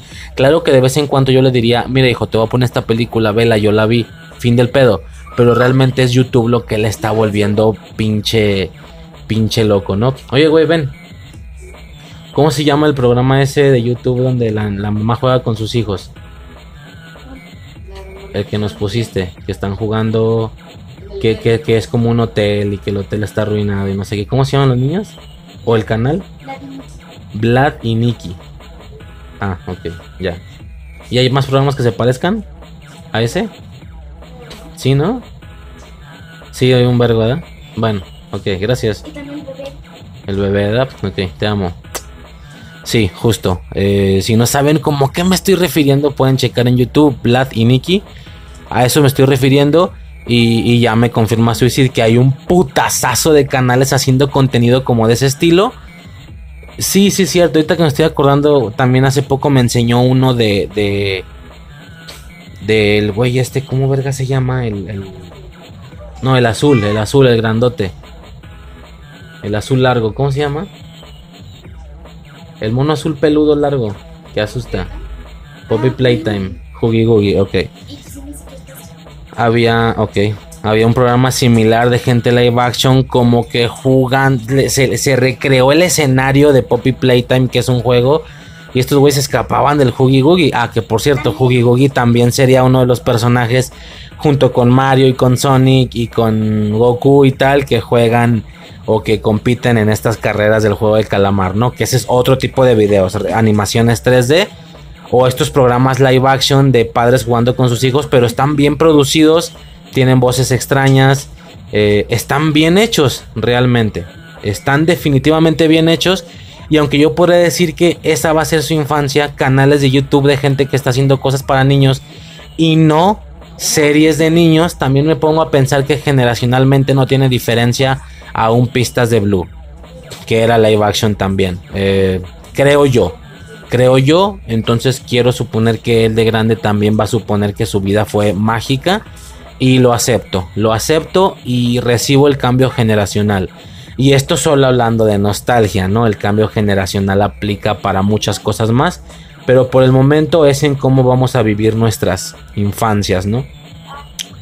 Eh, me pongo a pensar en videojuegos, que juegos de Play 1 o de PSP fueron mi infancia. Y pues este güey va a hacer más cosas de celular, ¿sabes? Juegos de celular y así cuando se lo presto. No deja de ser también una infancia distinta, pero en su sentido mágica, ¿no? No lo dudo. Ah, sí. Poppy Playtime. Oye, ven, güey.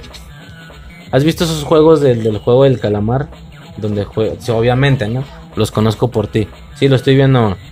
Donde compiten en el juego de la muñeca. Este, ¿quiénes son los participantes? ¿Te acuerdas Mario Bros? ¿Quién más?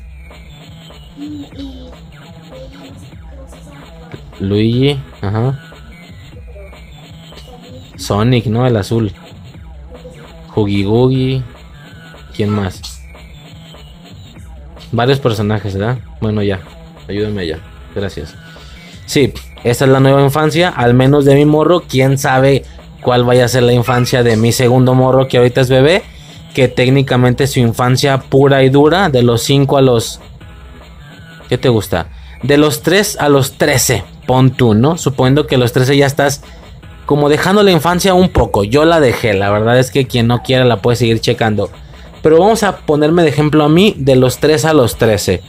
Eh, mi morro vivió esa etapa de 2000, de 2015 y todavía no termina a un 2000, vamos a desarrollarlo en 10 años de 2015 a 2025.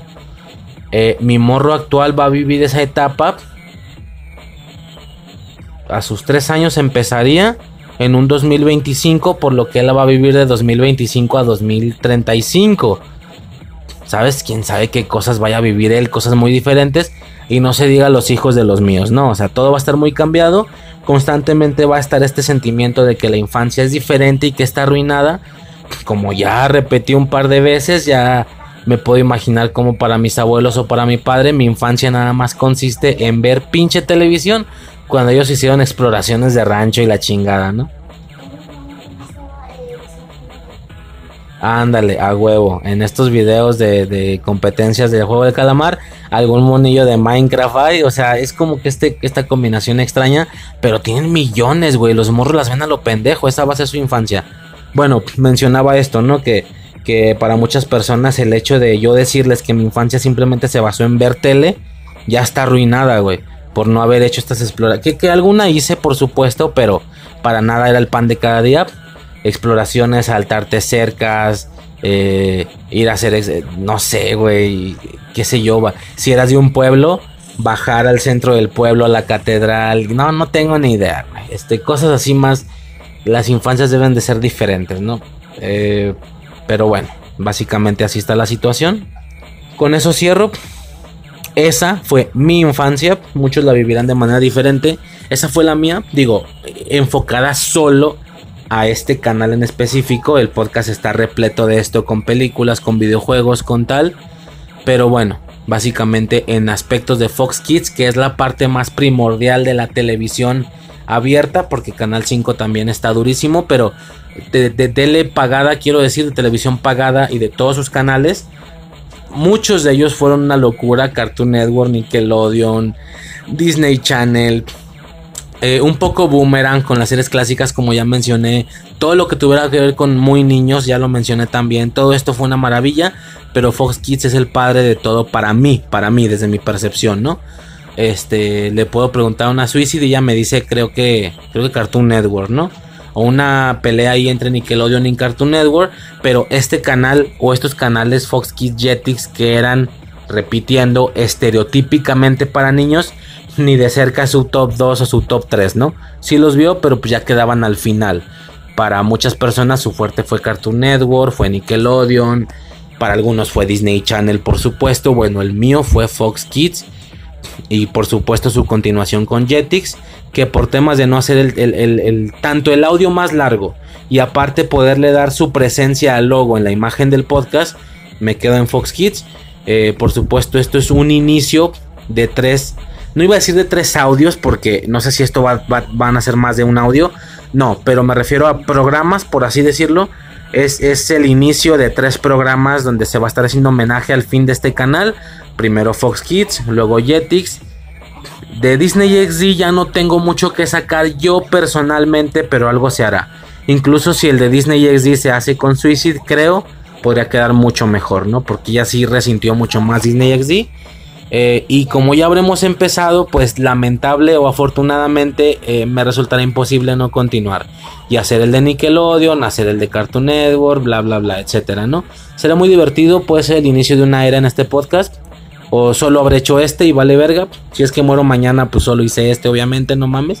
Pero bueno, poco más que mencionar. Ya sería por parte de este tema y por mi parte todo. Increíble experiencia eh, ya, ya, güey. Todo lo que tuve que decir ya lo dije. Solo lo repetiría. Poco más. Fin de la transmisión. Y este sería el final del tema. Fox Kids. Una cosa increíble de verdad. Va. Eh, ya sería todo. Esto fue Infancia Eterna. Transmitiendo desde un lugar en lo más alto del cielo. Girando en la segunda estrella a la derecha. Directo hasta el amanecer. Recuerda que en el momento en el que dudas de si puedes volar dejas de ser capaz de hacerlo para siempre. Yo soy Riser y hasta el próximo podcast. Cámara.